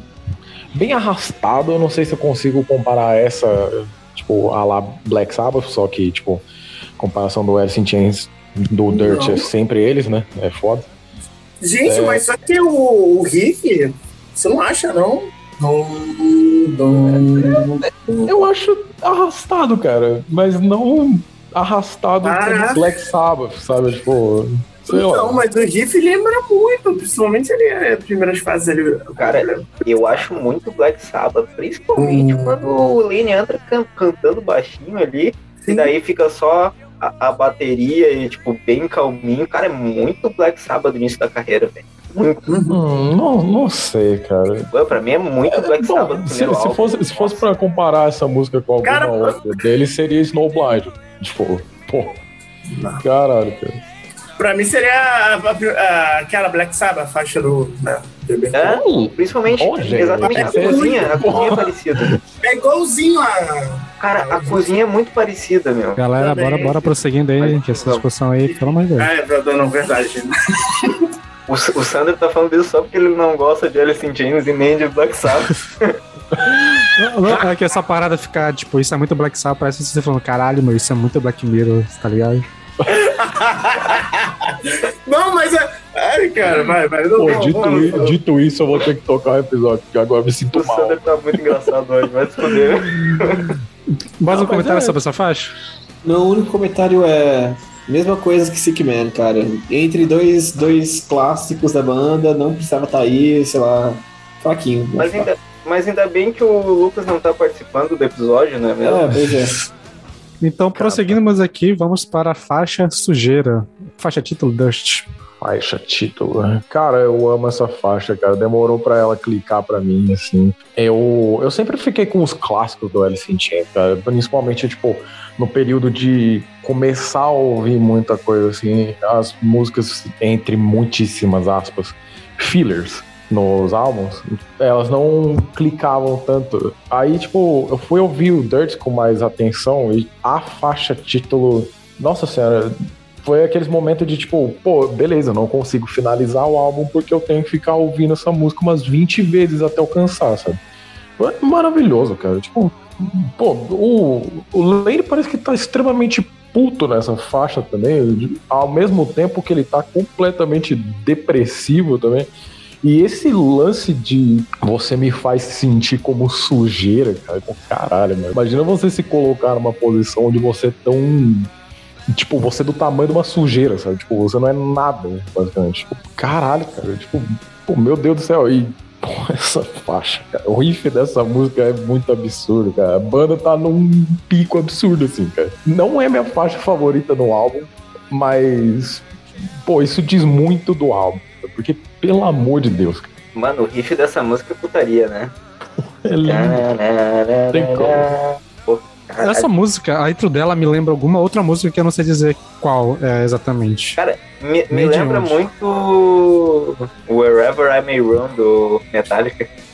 Não, é, não, não, era, não era essa música que tava na cabeça, mas faz sentido. E, e me lembra alguma do Slayer, cara.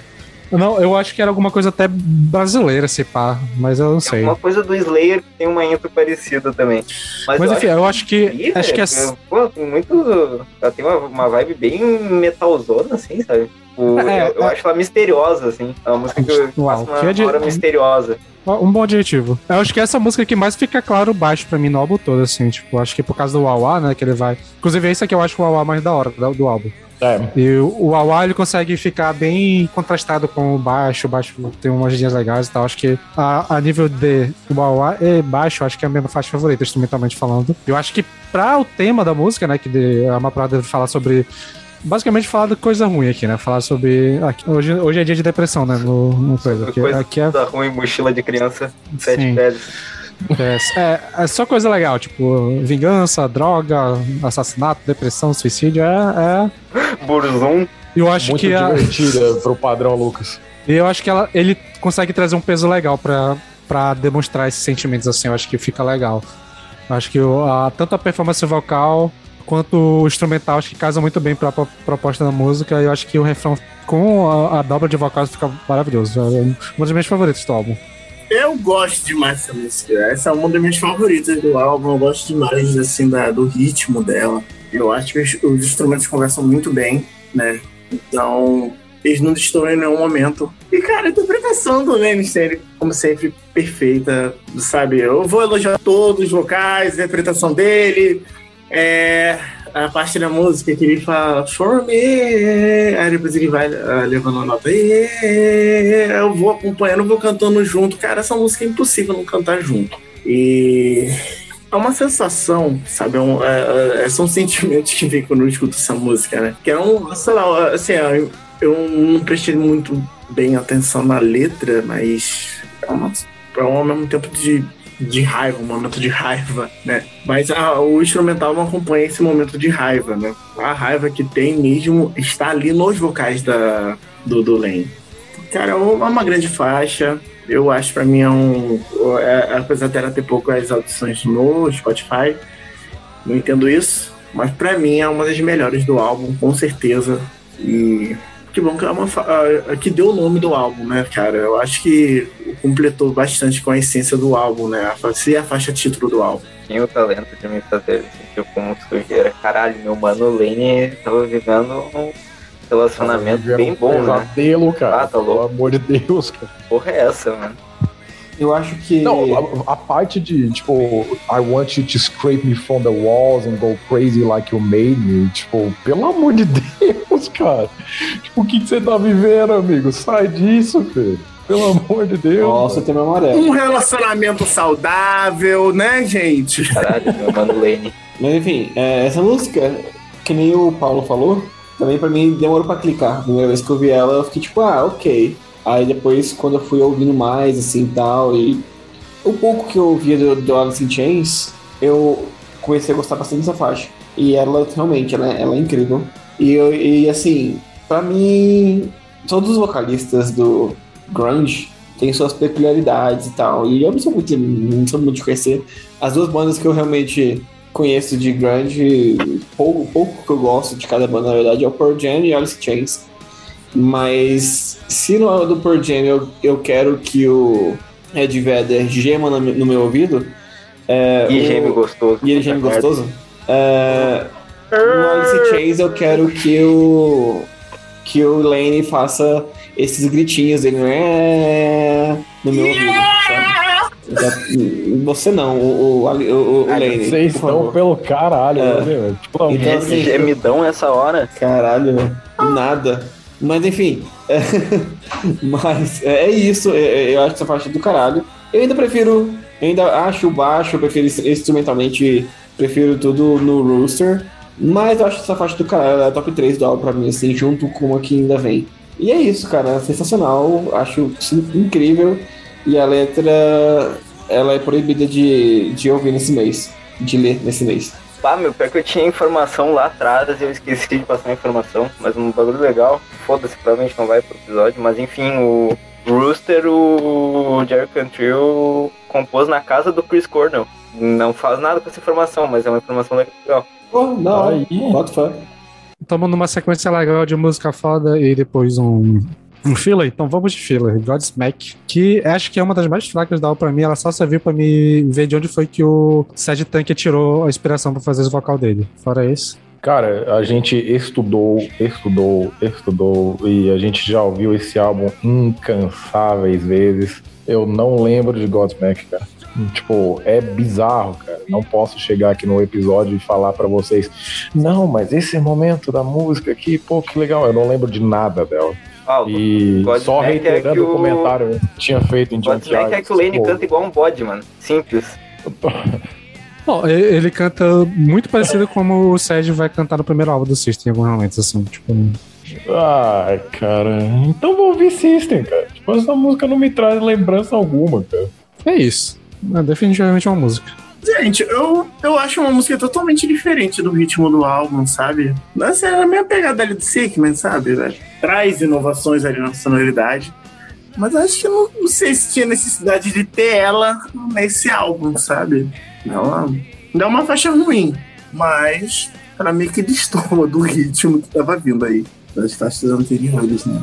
Mas é isso. Cara, mas assim, realmente, ela é uma música fluerzona, mas também é outra que, que passa assim pra mim ela não me incomoda. Eu, eu ouço. Inclusive eu acho, eu acho legal a brincadeirinha que o, que o Lane faz na voz. Eu acho, acho massa que ele dá essa, essa interpretação e canta que nem um bot. E não sei.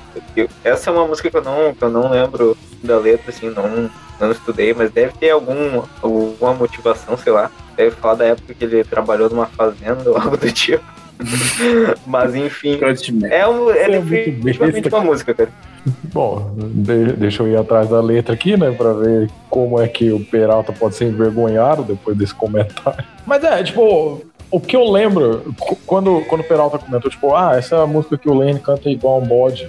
E eu, tipo, já me passou um, ah, um, tipo, que é, aquele trêmulo, tipo, trêmulo bizarro, assim, que tem na voz. E essa me lembra também que, tipo, tem, tem um momento extremamente. Parece que destoa da música, de tipo. Aquele. Caralho, cara. Tipo, não faz sentido, mano. Por que essa faixa daqui, cara? É, ela Parece... tem uma pegada um pouco experimental, né? É. O que eu acho. Mas eu gosto estranho, de experimental, né? cara. Essa música não dá, mano. É não, ela não é ruim, cara. Ela não é agressiva aos ouvidos, mas. O que eu acho estranho, meu, é que, tipo, esse início do, do Lane ali cantando com, com essa voz de bode aí, com esse, com esse trêmulo, cara, ele dá expectativa para quando vir no refrão que ele vai vir com uma voz infernal, tá ligado? Parece que vai vir um troço assim, sei lá, é o Lane Stanley fazendo cultural, sei lá. Fica tipo. Vem aí, vem aí, aquele meme, vem aí. Não vem. Aí chega o refrão. Sabe, tipo, vem um, um refrãozinho muito comercial que não, não, não combina com o que, que a música apresenta antes, sabe? Cara, sei lá, lançava isso no, na, no CEP, lançava Né? sei lá, tipo, um EP diferente, não sei. Bom, mais um comentário?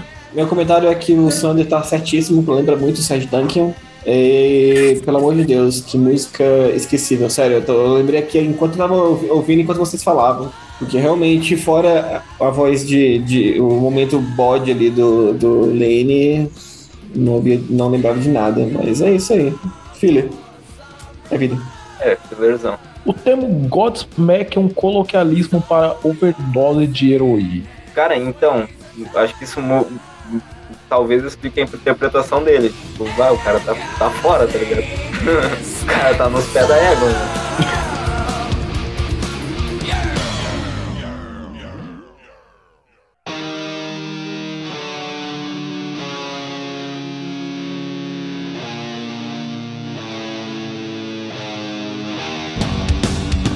Beleza, prosseguindo aqui pra uma faixa que realmente é literalmente um filler, que é a. Assim, no Spotify tá Untitled, mas tem em alguns lugares escrito como Iron Glands. E eu tô. Não tô muito afim de procurar o que, que significa essa palavra. Então, vamos só dizer que é uma paródia ao Black Sabbath. Glande de ferro e Altar que dá um grito. E é isso. É isso. Então vamos pra. Cara, Não, tu quer comentar alguma coisa sobre isso? O Tom Araya participa dessa faixa, cara. Eu só, eu só queria pontuar Meu isso. Deus, só piora, só piora, cada momento. Parece Não, não, parece Slay mesmo. Oh, hater. Enfim, né? Vamos seguindo aqui pra de fato uma faixa boa que é a Hate to Feel, um oásis no fim desse deserto que tava vindo aqui nas últimas faixas. Cara, meu Deus do céu. É, estudando pra pauta desse episódio, tipo, mais uma dessas faixas que não me bateu a primeira vez que eu ouvi, nem a segunda, nem a terceira. Mas, tipo, pô, eu acho que essa semana deve ter sido a faixa que eu mais escutei. Pô, de qualquer, de qualquer coisa. Foi a faixa que eu mais escutei, sei lá, essa semana, esse mês, foda-se. Contrariando o setembro amarelo, né? Foda-se. né? Tipo, Porra, caralho, o, o Lane, tipo, toca guitarra nessa música, assim como na faixa seguinte. É, ele escreveu essa música também, né, se eu não me engano. E, cara, nossa, vai bem nessa quebra. É, é um peso absurdo e essa divisão das frases, tipo, no verso. E, cara, o, o refrão dessa música é muito foda, cara. Meu Deus do céu, você junto com o Jerry Cantrell também. Pô, meu. me- Nossa. Os meus colegas vão ter ser melhores comentários que os meus, porque o, meu é basicamente tendo um orgasmo ao falar dessa música, porque é maravilhoso, cara. Cara, essa música, essa música é genial, cara. Genial, cara. Eu vou, eu vou te falar, meu, que talvez essa seja a música mais complexa do álbum, porque ela tem muita coisa, cara. Tem muita coisa, tem muita coisa acontecendo, assim, tipo, muitas alternâncias, tanto de andamento, assim, de, de ritmo e de tom, tá ligado? E, porra, eu gosto muito como ela começa, como ela começa arrastadona, e daqui a pouco ela começa a, ficar mais experimentalzinha. Parece uma assim, coisa meio western, né? Parece aquelas coisas tipo velho western. É, é, meu, e daí assim, e, e daqui a pouco ela vira uma coisa completamente diferente, só que aqui, aqui é, é bem feito, porque, como eu disse, ela não, ela não só é repetitiva, ela tem muita coisa acontecendo e muitos elementos, e acaba sendo algo rico, assim. Então, ah, aqui também, de novo, os vocais dobrados funcionam muito bem. Ah, talvez não, não tava aparecendo tanto nas últimas faixas aqui. Funciona muito bem novamente, sabe? E essa também é uma dessas músicas que eu, que eu demorei pra, pra pegar, assim, do, do Alice in Chains, sabe? Eu acho que justamente por ela não ser, ela não ser tão, uma estrutura tanto pra hit, assim, ela acaba ficando meio um pouquinho de lado ali, ah, diante dos classicões da banda, sabe? Oh, mas a- antes de alguém entrar aí, pô, a letra dessa música também dói, tá?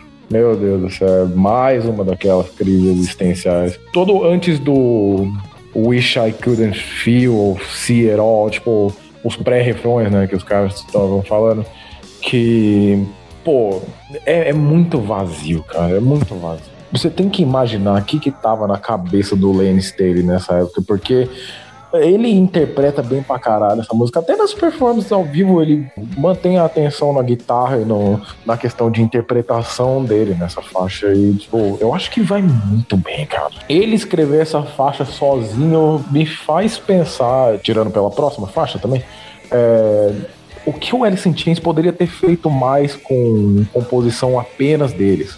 Porque essa música como o Peralta falou, é uma música que, pro padrão Alice in Chains, é uma coisa muito complexa, uma coisa que tem muito andamento diferente nessa fase. Ela é até meio progzinha, tá ligado? É, cara. Ela é meio progressiva. E, pô, casa, cara, casa muito bem com o clima desse álbum e, meu Deus do céu, isso aqui não ser considerado uma das melhores faixas desse álbum por alguém, alguém tá errado. Bom, é... Eu odeio alguém. Bom, primeiramente, eu acho que essa aqui deve ser. Na verdade, eu não sei se é, mas tá entre ela e a. A Down the Road When, When I Died entre minhas favoritas do álbum, assim, realmente eu acho essa música foda, tá entre minhas favoritas. Eu curto muito a letra dela, é, ela fala de muitas coisas, né? Mas novamente fala sobre o tema dos temas principais do álbum, que é o lance do vício, né? Em drogas. E eu acho legal que tem um momento que ele fala um pouco sobre o rolê da como é que fala, da tolerância, né? Que ele fala que costumava ser curioso e agora só alimenta essa merda, tipo, de o lance de quanto mais tu usa, mais tu precisa usar para conseguir sentir o mesmo efeito. É, mas o que mais me pega nessa música é aquela, o trecho, todo esse tempo eu jurei que nunca seria como meu pai. Uhum. E agora tenho que enfrentar que, que eu sou exatamente assim. É uma coisa que, para quem tem Dead Issues, nossa, aqui vai, vai lá né? fundo, assim. Tipo, vai, vai fundo mesmo. E tipo, a minha é, pega um pouco aquilo que a gente falou no episódio do, do After Forever, né? De, do ciclo de que vai se alimentando de pais e filhos e tal. Tem um pouco nisso aqui, né? E a música é muito boa em vários sentidos. Eu acho que, é, novamente, o destaque fica pro vocal, né? Eu acho que, mas a guitarra também fica legal aqui. Mas as mudanças que tem, principalmente nesse pré-refrão, né? Que é o jeito que ele canta e tal, e a melodia, acho que outra música que tem a mesma fórmula, mas ela entrega muito no refrão e no pré-refrão e tal. Ela é um pouco mais dinâmica que as outras, pelo menos eu senti um pouco mais disso. E é isso, puta faixa. Acho que top 3 ou top 1 ali, tá entre 1 e 3 pra mim. Dando a agenda legal aqui agora. O riff principal do que começa o, o álbum, essa, essa música quer dizer, ele me lembra o Dazed and Confused do, do Led Zeppelin sem o último sem a última nota. É tan tan tan tan tan tan. Lembra igual Cara, isso coisa. Me lembrou a, o começo de World Paint Blood do Slayer. Também lembra um pouquinho, verdade, verdade. Mas é, pra mim é idêntico. Na hora que começou a tocar essa música, eu falei, pô, que viagem é essa? Que porra é essa? Que música é? Aí eu fui, fui lembrar que é, é basicamente o and Confused do, Led Zeppelin sem a última nota do riff. E, enfim, é uma música que eu demorei muito pra pegar, pra gostar também, porque eu achava essa tananã, tananã, meio, sei lá, não tava batendo comigo. Mas a, a música me cativou realmente na parte que o Cinder falou, né?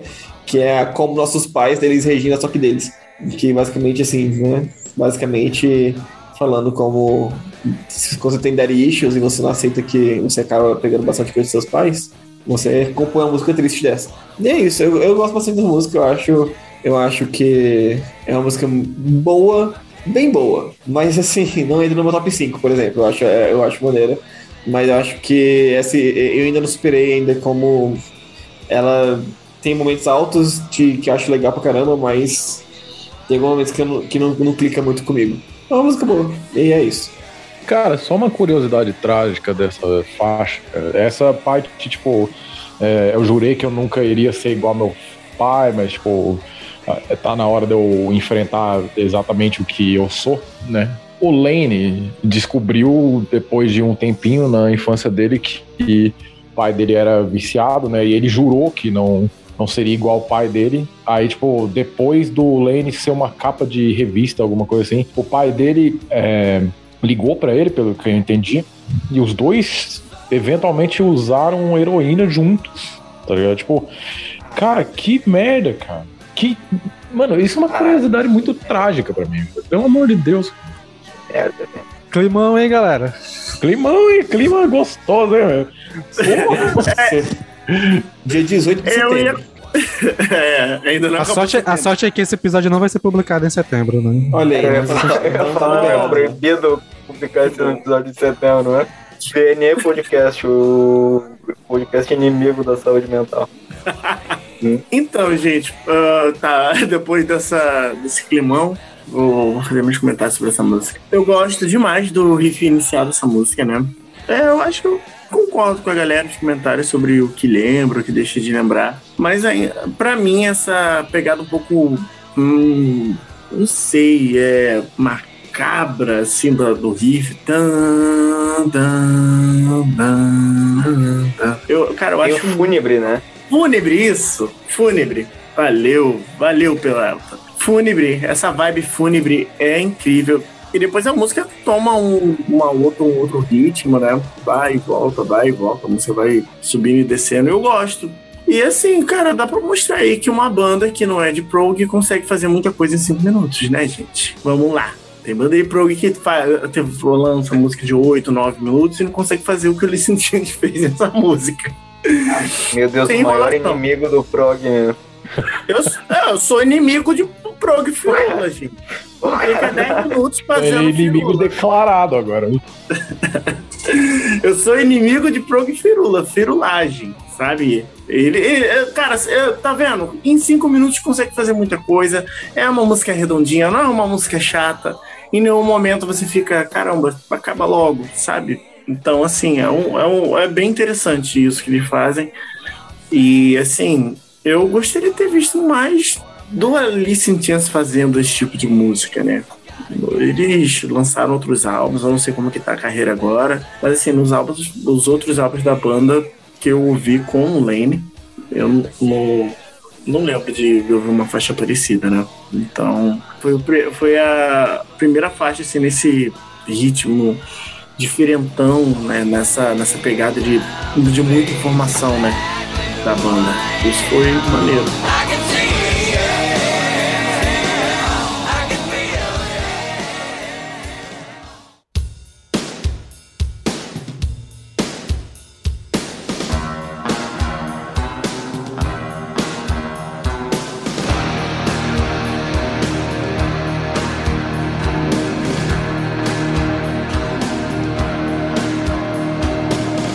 Vamos encaminhando para o final do álbum. A penúltima faixa temos Angry Chair. Eu acho que tu dedicou essa música em algum momento, né, Paulo? No final do, do episódio? Eu imagino que sim, cara. Tipo, eu, eu, lembro de de ter ter. feito essa indicação. Pois é, e eu lembro de já ter baixado essa música algum dia. E eu vou começar porque, assim, eu. É uma música que eu, gosto gostaria, de. você falando que tava imaginando que essa faixa Cadeira próxima era um bônus. É porque eu não gostei muito das, das duas últimas, na real. Mas essa aqui. Merda, Costa! Thunder, Thunder. Mas essa aqui. É um Leme Caixa, velho. Não, homem. Mas calma, calma, Tchau, calma, calma, calma, calma, calma, calma, calma, calma, Tchau, tchau. calma. Cuida lá o que tu vai dizer, meu. Não, mas essa aqui eu achei. essa aqui eu gosto de 70% dela, só o refrão que eu acho chatão. Eu após deve ter um conceito foda aquele. I don't mind, yeah, deve ser maneiro. Algum conceito ali, tipo, porra, altos, altos cérebros explodindo, mas achei chatão. Mas o resto da música eu acho legal. O andamento do pré-refrão, o tan dan dan dan dan dan. Achei legal. Acho legal. Explodindo é muito foda. Tipo, o, a- o, o Lane gritando como se fosse uma distorção de guitarra, tipo, pô, fantástico, mas chega no refrão eu fico, caralho, vai tomando cu. Mas é isso, uma música legal. 70% dela é muito top. Eu acho ela foda mesmo, mas eu entendo o Sander não gostar tanto do refrão, porque eu também não sou tão apaixonado por, por esse refrão. Mas eu gosto muito do início da música, meu, porque ela tem uma cara de, de post-punk, meio gótico, assim, que é muito foda, velho. É muito foda. E Se tu for pegar, tipo, o clipe dela tem todo o rolê das cobras e tal, tem essa estética, assim, que eu acho bem interessante, né? Mas assim, se o. Deixo bem claro, Sander, cuidado com as tuas opiniões, velho. Cuidado, cuidado com o que isso vai, tra- vai te trazer na tua vida. O Estado vem aí, gente. Pô, cara, essa faixa é muito foda. Mais uma das duas que o, o Lane escreveu pra esse álbum, né? Sozinho. Tipo. Essa faixa parece que ele tava numa viagem. né? Estou sentado numa cadeira nervosa enquanto as paredes nervosas estão roubando o ar. Pô, pelo amor de Deus. Tentada nervosa. É uma Cara. ótima tradução. Mas, ai, cara, tipo, eu tava. Pô, o Sander. O Sander ele consegue entrar na minha mente de um jeito bizarro. Tipo, Essa parte, ah, não manjo. É a parte mais fraquinha da faixa, eu concordo. Mas não pra ser, pô, eu não gosto de Chain, tá ligado? Tipo, sei lá, mano. Essa música também, Peralta, mais um trademark seu. Uma das maiores faixas do Grunge. Uma das maiores faixas nesse álbum e tal. E. Pô, pelo amor de Deus, o, o riff nessa música é muito icônico também, né? O. Thunder, Pô, pelo amor de Deus. Pô, o Lane. Ai, cara, meu Deus, ele deveria. Esse é malvado, né? Espaço, cara. É um malvado, cara. É um malvado. Esse que é malvado. Discordo de Sander. Eu gosto do refrão dessa música. Eu vou defender. O Vivo incrível. A eu tua sorte é que eu não tô como hoje, que eu tinha te mutado já, na verdade. mas, mas, Sander, essa música, eu não sei se você já ouviu ela vezes, eu sou a primeira vez agora. Deixa crescer, entendeu? Porque ela é muito boa, ela é muito legal. Eu gosto dessa. É principalmente da Inva. Aí a música vai evoluindo, pegando aí uma, um, um, um ritmo, tem aquele, aquela quebra da sonoridade, né? Vai e volta, vai e volta. E, cara, eu, eu, eu gosto da letra dessa música também né? E eu sempre fico cantando aquela parte da música ah, I don't mind, can find, yeah. I don't mind. Gente, ai, porra. Não, esse começo aí que tu falou, eu acho nota 9, assim, mas o refrão é menos 3. Aí no equilíbrio fica um 6, assim. 6 em Angry. Eu, eu, não quero nem saber a opinião do Sander na última faixa. Só isso. Cara, assim, meu, eu vou defender. vou dar Eu vou enviar minha carta de demissão. Você tô brincando, tá? É, essa, acho que era foi a única música do álbum que eu realmente não conhecia. Eu não lembrava dela de jeito nenhum, assim. E eu. E ela é bem famosa, cara. Pois é, eu, eu realmente eu acho que acho que pelo nome dela, Angry Chair, querendo ou não, é uma, um nome meio idiota. Mas eu gostei da música, achei legal. É, eu acho que. Eu discordo do som, eu acho que o refrão é ok. Apesar de ser um refrão que não é catártico, não é epifônico, que nem os outros refrões do álbum, assim. Porque o resto, né, é sempre, tipo, é sempre uma crescente, chega no refrão e é, tipo a explosão, aquela gritaria do, do, do Lane e tal. Esse é um mais suave, mais tranquilo, então, não sei. É, é diferente, não, não é, é, o que o Alice Chase faz no resto do álbum, na maioria das músicas, pelo menos. Mas eu acho que, que combinou até com, com, com, com, a, com a música, assim. Eu achei, achei a música tranquila. Achei, não, é, não entra no meu top 5 do álbum, por exemplo, mas ela é, ela é os fillers. Entre os fillers que tem no álbum, ela não é, não é o filler entre duas músicas boas, sabe? Ela é um, uma boa faixa e é isso. Por sinal, ah, uma coisa que me incomoda, meu, é que ela vai. No fim, ela, ela tem um, um fadezinho assim, que fica bem, bem presente o som do baixo, meu. Eles perderam muito uma oportunidade de já fazer uma ponte para outra faixa, cara. Uhum. Concordo, concordo. Seria, seria muito foda se emendasse, tá ligado? Uhum. Ligado? Mas eu gosto desse final, sabe? Da, da bateria, não, eu, eu, bateria eu, eu acho, eu, eu, eu, acho, eu acho não, foda. Eu acho foda. foda. Eu acho foda, mas assim, tipo, a produção do álbum, os caras podiam ter feito aí, tá ligado? Cara, estamos falando de uma né? época de não, 92, assim, tá onde a situação de, né, fazer uma edição era, era, mais complicado. Era mais tal, complicado, né? Pelo amor de Deus, gente, tem de banda fazendo nos anos 60, não é, não é, é assim também, não. Deus, é, não é assim, é, não. Não, mas que, não gente, mas a parte do conceito. Né? Não, é só, é, só, é só pensar um pouquinho, é só querer fazer isso. Os caras tão putos defendendo, mas que pica, velho. Os caras só não quiseram fazer, assim, é isso. Mas seria foda, mas, mas seria foda. Perderam uma oportunidade. Vamos para a última faixa, que é a Wood. Wood, né? Wood, sei lá como pode ser. Poderia, poderia. Não, tem que ser em então, de pergunta. É. Enfim. Essa música, a primeira vez que eu ouvi, eu fiquei, caralho, né? Música é, deve ser bônus, cara. Aquelas músicas aleatórias que entra de bônus e tal. Eu fui ver, era a música mais ouvida do álbum. Fica, cara, não é possível que o pessoal goste dessa música. É, assim, eu acho ela. Mais famosa da banda, né? eu, eu acho que deve ser. Acho que deve ser a música que eu menos gostei do álbum inteiro, assim. Tipo, achei ela. Nada chama atenção. Eu, eu, enquanto enquanto a gente tava falando. Pra deixar saber falar, na moral. Sério, a rapaziada tá esquecendo hoje. Bora, vai, vai, manda ver aí.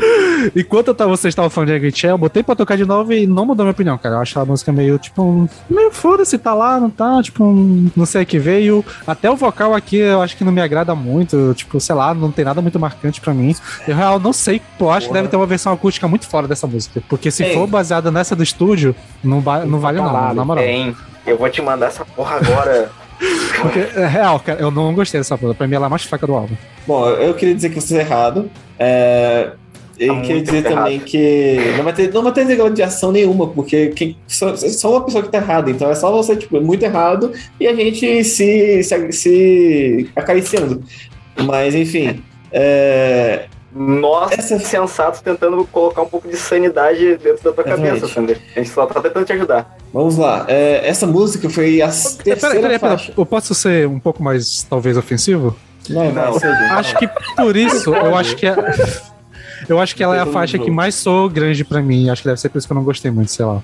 Ok, tudo bem. Tudo bem. Pode ser que seja.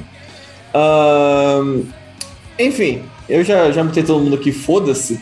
Aí eu vou dar minha opinião agora pra depois o resto falar aí. Mas assim, essa foi a terceira faixa que eu conheci do, do Alice in Chains. E eu conheci ela pelo, pela versão do acústico.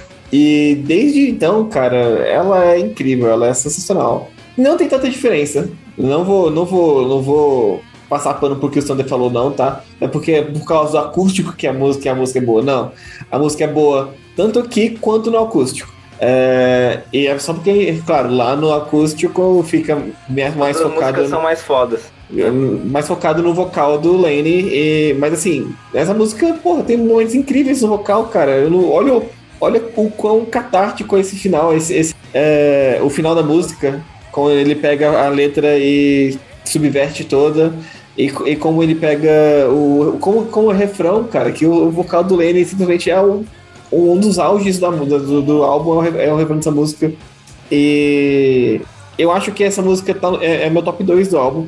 Por causa de que tá todo mundo muito bem, cara. A bateria dessa música é incrível, como, a, como os fios, é, as viradas. Tá maravilhoso. Vamos falar de uma introdução de baixo também, né? A introdução cara, de baixo é sinceramente é, é uma das melhores incrível, melhores do grunge no geral, assim. Uma das mais icônicas do, do, do, metal, do rock, assim, também, com certeza. E assim, cara, eu acho essa música muito incrível, cara, de verdade. É, eu não sei do que o Sander usou mas ele ouviu errado várias vezes seguidas, o que é muito estranho. Não, e foi várias vezes mesmo, porque essa eu música sei. eu fiquei. Eu fiquei, cara, eu, eu, cara, eu vim pra casa ouvir umas quatro vezes. Eu, cara, não é possível que esteja todo mundo amando essa música. Eu tenho que descobrir o que, que tem nela. Mas, e eu ouvi assim, quatro vezes seguidas e não bateu. E eu ouvi de novo aqui de novo, não bateu. Eu, ouvi, eu acabei de ouvir, o, o Pelta realmente mandou o link do acústico. Ah, eu senti um pouquinho melhor, mas ainda assim ainda tá meio. Não, o, mas, assim, o Sander, aí, mas é, só tem que falar. Só tem a gente falar é tudo muito incrível essa música, mas principalmente o riff, cara. Eu acho o riff muito bom, como é. Tan, tan, tan, tan. Eu acho muito bom, cara, muito bom mesmo. Então, assim, eu acho que essa música é, é top 2 do álbum pra mim, porque tá todo mundo muito bem. Tanto a bateria, que tá com momentos incríveis, o baixo, a guitarra, e eu acho que a interpretação do, do Lane tá num, num auge, assim. Essa e Rooster, pra mim, são as. O, o auge de interpretação do, do, do Lane. E é isso, cara. É, termina, termina o álbum de uma forma perfeita, assim, pra mim. É, as últimas.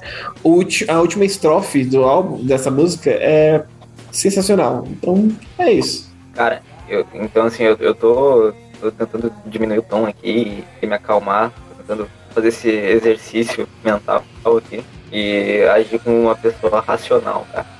Mas, assim, primeiramente, uh, mais uma vez, essa música tem muito do que eu comentei lá no início, questão das linhas de baixo serem simples, mas marcantes e clássicas. Cara, esse, essa introdução de baixo é, é incrível, tá? Simples assim, ela é sensacional. O riff de guitarra que o, Lucas falou também, ele é tão simples, mas ao mesmo tempo tão, tão marcante. E, e como ele. como a guitarra dá espaço pro baixo fazer uh, guiar a música eu acho muito interessante. A bateria também, porque ela, ela dá um dinamismo incrível, mas assim, a, essa música aqui, ela, ela é uma aula do, do Jerry e do, e do Lane em termos vocais, assim, que é incrível o, como o Lane entra como uma segunda voz e de repente ele que explode no, no refrão, tá ligado? Isso é muito foda, meu.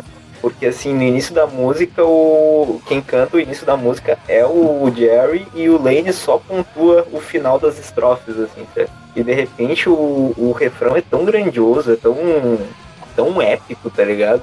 Tipo, é, esse é o nome, é, é, um, é um momento épico do, do Lane, cara, porque assim, a, a potência vocal, a grandiosidade, o, o, como ele vai naquele agudo extremamente rasgado e gigantesco é incrível, cara. É incrível. E a, a parte final também, é, ela termina lá em cima ali, sabe? Com também ele explorando os limites da capacidade vocal dele. Então, assim, sinceramente, isso aqui eu acho que é o, mais uma vez vou falar, é um dos maiores clássicos do Alice in Chains e um dos maiores clássicos do grunge e do rock mundial. Então, sim, essa música é, é mágica e assim talvez, ou acho que o Sander talvez não, não tenha curtido, porque ela realmente é uma música que, é, que ela é simples, sabe? Instrumentalmente ela é simples, assim, nada tá fazendo uh, algo extremamente diferente, mas eu acho que, o, que, a beleza dela é justamente na simplicidade, como essa simplicidade se encaixa e a sutileza das coisas, assim, como é sutil a pass as passagens entre o, entre, entre o Jerry e o Lane, sabe? Então acho que esse é o lance dessa música, entende? Cara, eu gosto, eu gosto demais dessa música.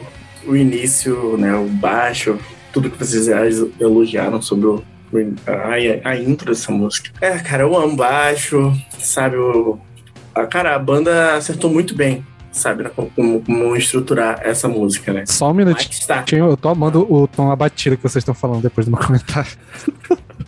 Vocês entraram. Oh, oh, é, Sander, você entrou na minha cabeça. Eu confirmo. Enfim, é, o Matt Starr fez um excelente trabalho no, né, nesse álbum. É, enfim. Agora eu vou falar sobre a letra que ninguém comentou. Eu não entendi nada da letra. Não tem muito sentido. O início da que ele fala que não me broke my master, eu, eu depois de muitos anos. É, eu escutando, pensei assim, cara, será que ele tá falando de algum rolê de BDSM? eu pensei em algo parecido, assim. Enfim, uh, eu não entendi nada da letra, mas vamos dizer assim que foi feito em algum momento de delírio aí do, do Jerry Cartel. É, enfim, uh, eu gosto demais também da. Cara, eu gosto, eu gosto do, do refrão dessa música. Eu gosto de como a, o, os instrumentos estão conversando muito bem ali, né? O solinho de guitarra que tem nessa música também é muito foda. Cara, foi uma das músicas que eu mais ouvi do Alice in Chains.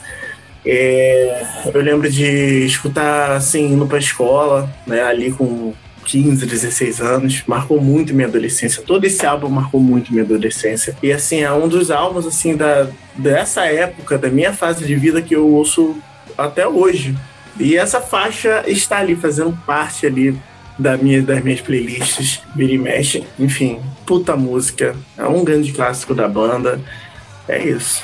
Cara, essa música é feita em homenagem ao Andrew Wood do Mother Love Bone, se eu não me engano.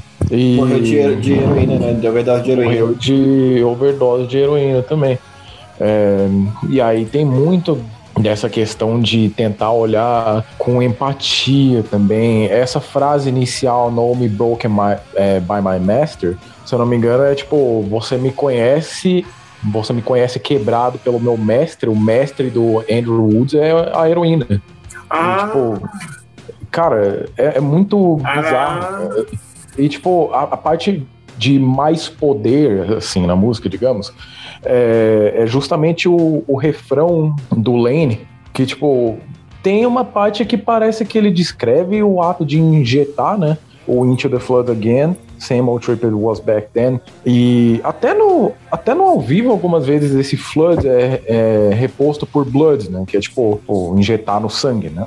E é, é bem, bem, legal, cara. Tipo, é, legal no que pode ser. Legal não, né? Tipo...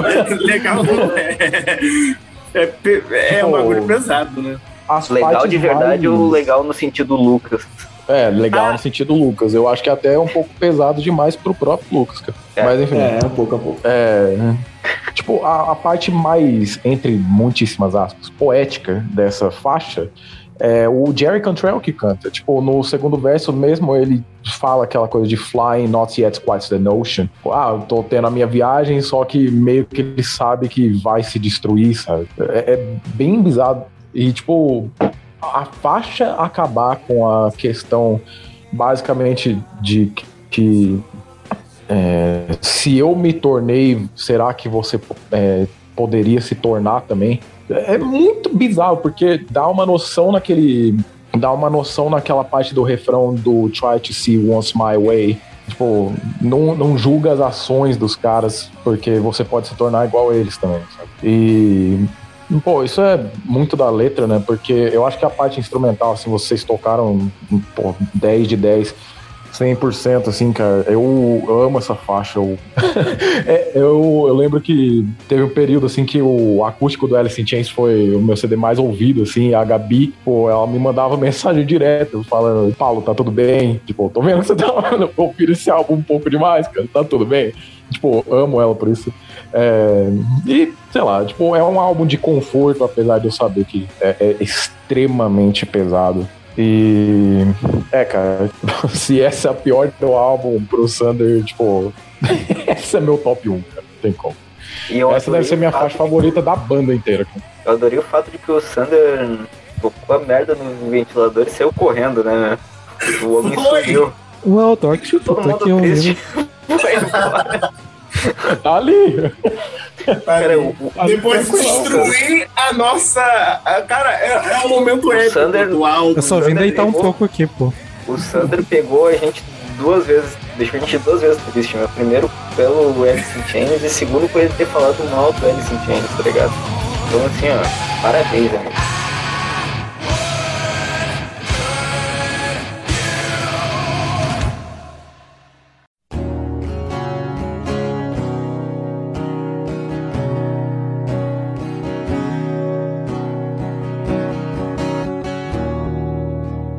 Beleza, então vamos seguindo aqui para finalização do episódio. Então, quero uma impressão geral do álbum, relação de vocês, assim, a importância, e um top 5 das músicas, rapidão.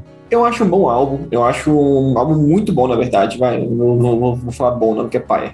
Eu acho um álbum muito bom, eu acho que tem seus, seus momentos altos e momentos, e momentos baixos, momentos, não, mas não tão baixos assim. Eu acho um álbum consistente. É, o único problema que eu tenho com o álbum é que tem realmente algumas músicas ali que acabam sendo. É, ficando na sombra de outras, né? Por exemplo, é, o exemplo que a gente deu ali, o Sick Man. Uh, se, se o Sick Man tivesse, por, por, exemplo, mais pro final do álbum, acho que eu gostaria mais. Mas como tá entre Down in a Hole e Rooster, acho que fica uma música fica muito obscurecida. Um, um top 5 do álbum, para mim, seria uh, Rain When I Die em quinto, em quarto, Down in a Hole, em terceiro, Dirt, em segundo, Uh, Wood em primeiro, Rooster. E é isso. Então, cara, esse é um dos álbuns que moldaram sim meu gosto musical. Moldou muito os meus momentos tristes da vida, junto com o Tendo perdendo. e é muito bom ser, ser adolescente grunge. Não, nem tão bom assim, mas boas lembranças.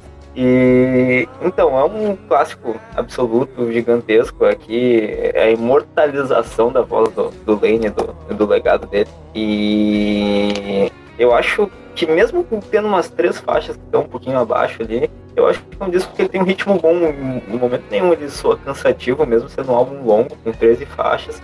Talvez se tivesse essas três faixas a menos, ainda seria um, um álbum com 10 faixas, seria ainda mais redondo mas de forma alguma elas me incomodam, acho que elas funcionam ali no contexto do álbum, tá?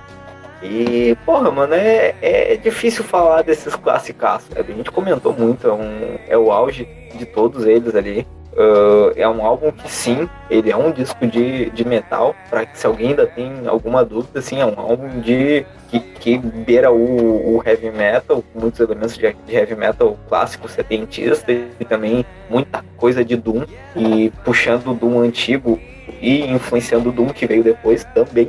E então é isso, meu. Lane gênio, o Jerry Cantrell um gênio e pena eles não poderem viverem juntos felizes para sempre, porque esses caras teriam feito muitas outras coisas incríveis. Então, meu top 5 seria, em quinto lugar, a Hate to Feel. Em quarto lugar, uh, vai ter que ser Wood. Em terceiro, Rooster. Em segundo, Down in a Hole. E em primeiro, Rain When I Die. Então eu já vou falar logo aqui, porque eu não quero ser o último, né? Que já que eu sou um novato na banda. E eu vou fazer o que todo novato faz, que é comparar com banda que talvez não seja bom comparar, que vai ser com o Pearl Jam. Porque foi o, o outro único álbum de grunge que eu ouvi na vida, que é o Ten, né? Então eu acho que assim. O que eu, é, a minha impressão do Ten é que ele é um álbum que eu gostei dele como um todo, assim, tipo, ele é bem consistente. São os dois, mais, são os dois melhores.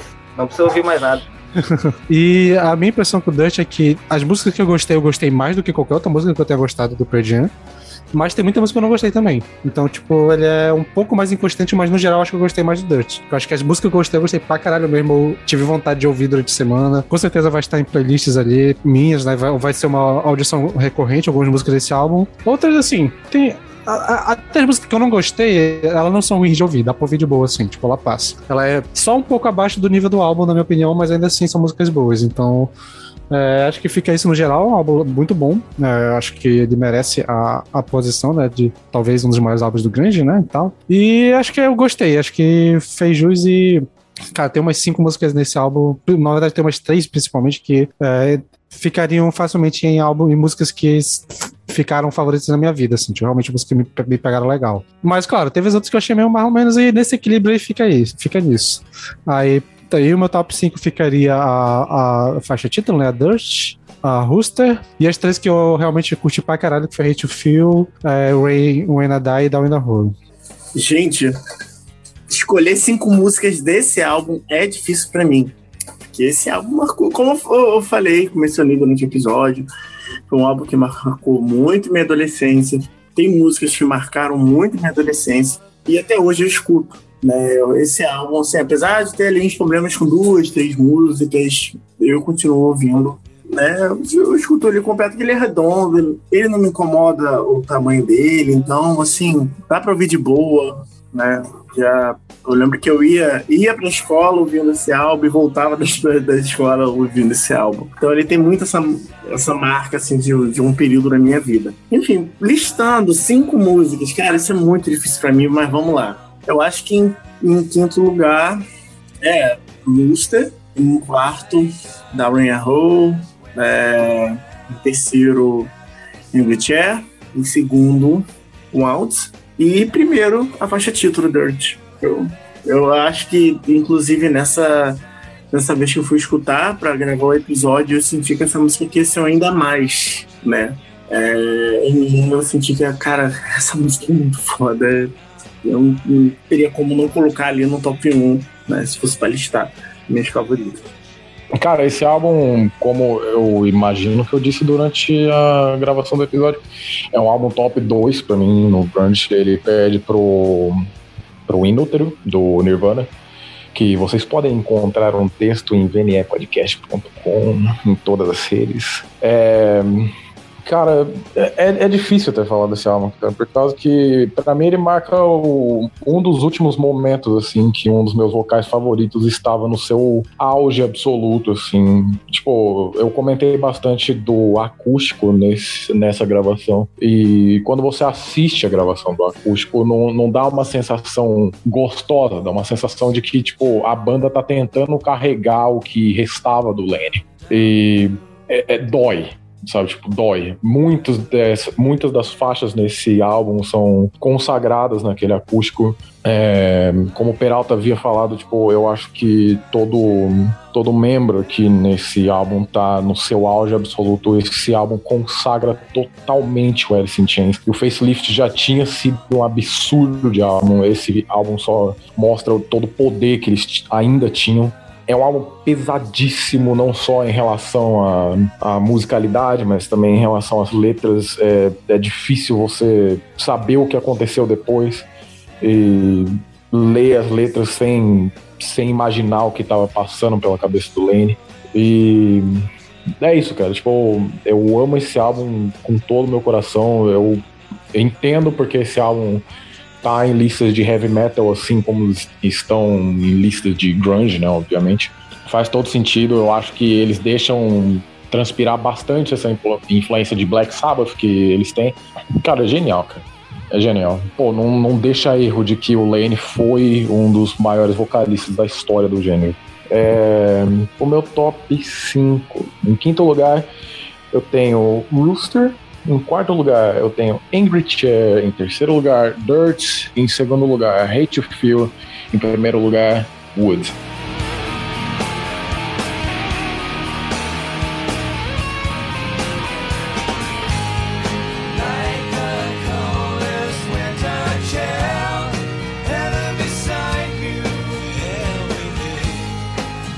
Então, beleza, pessoal. Ficamos por aqui. Esse é o encerramento do episódio. Espero que vocês tenham curtido, né?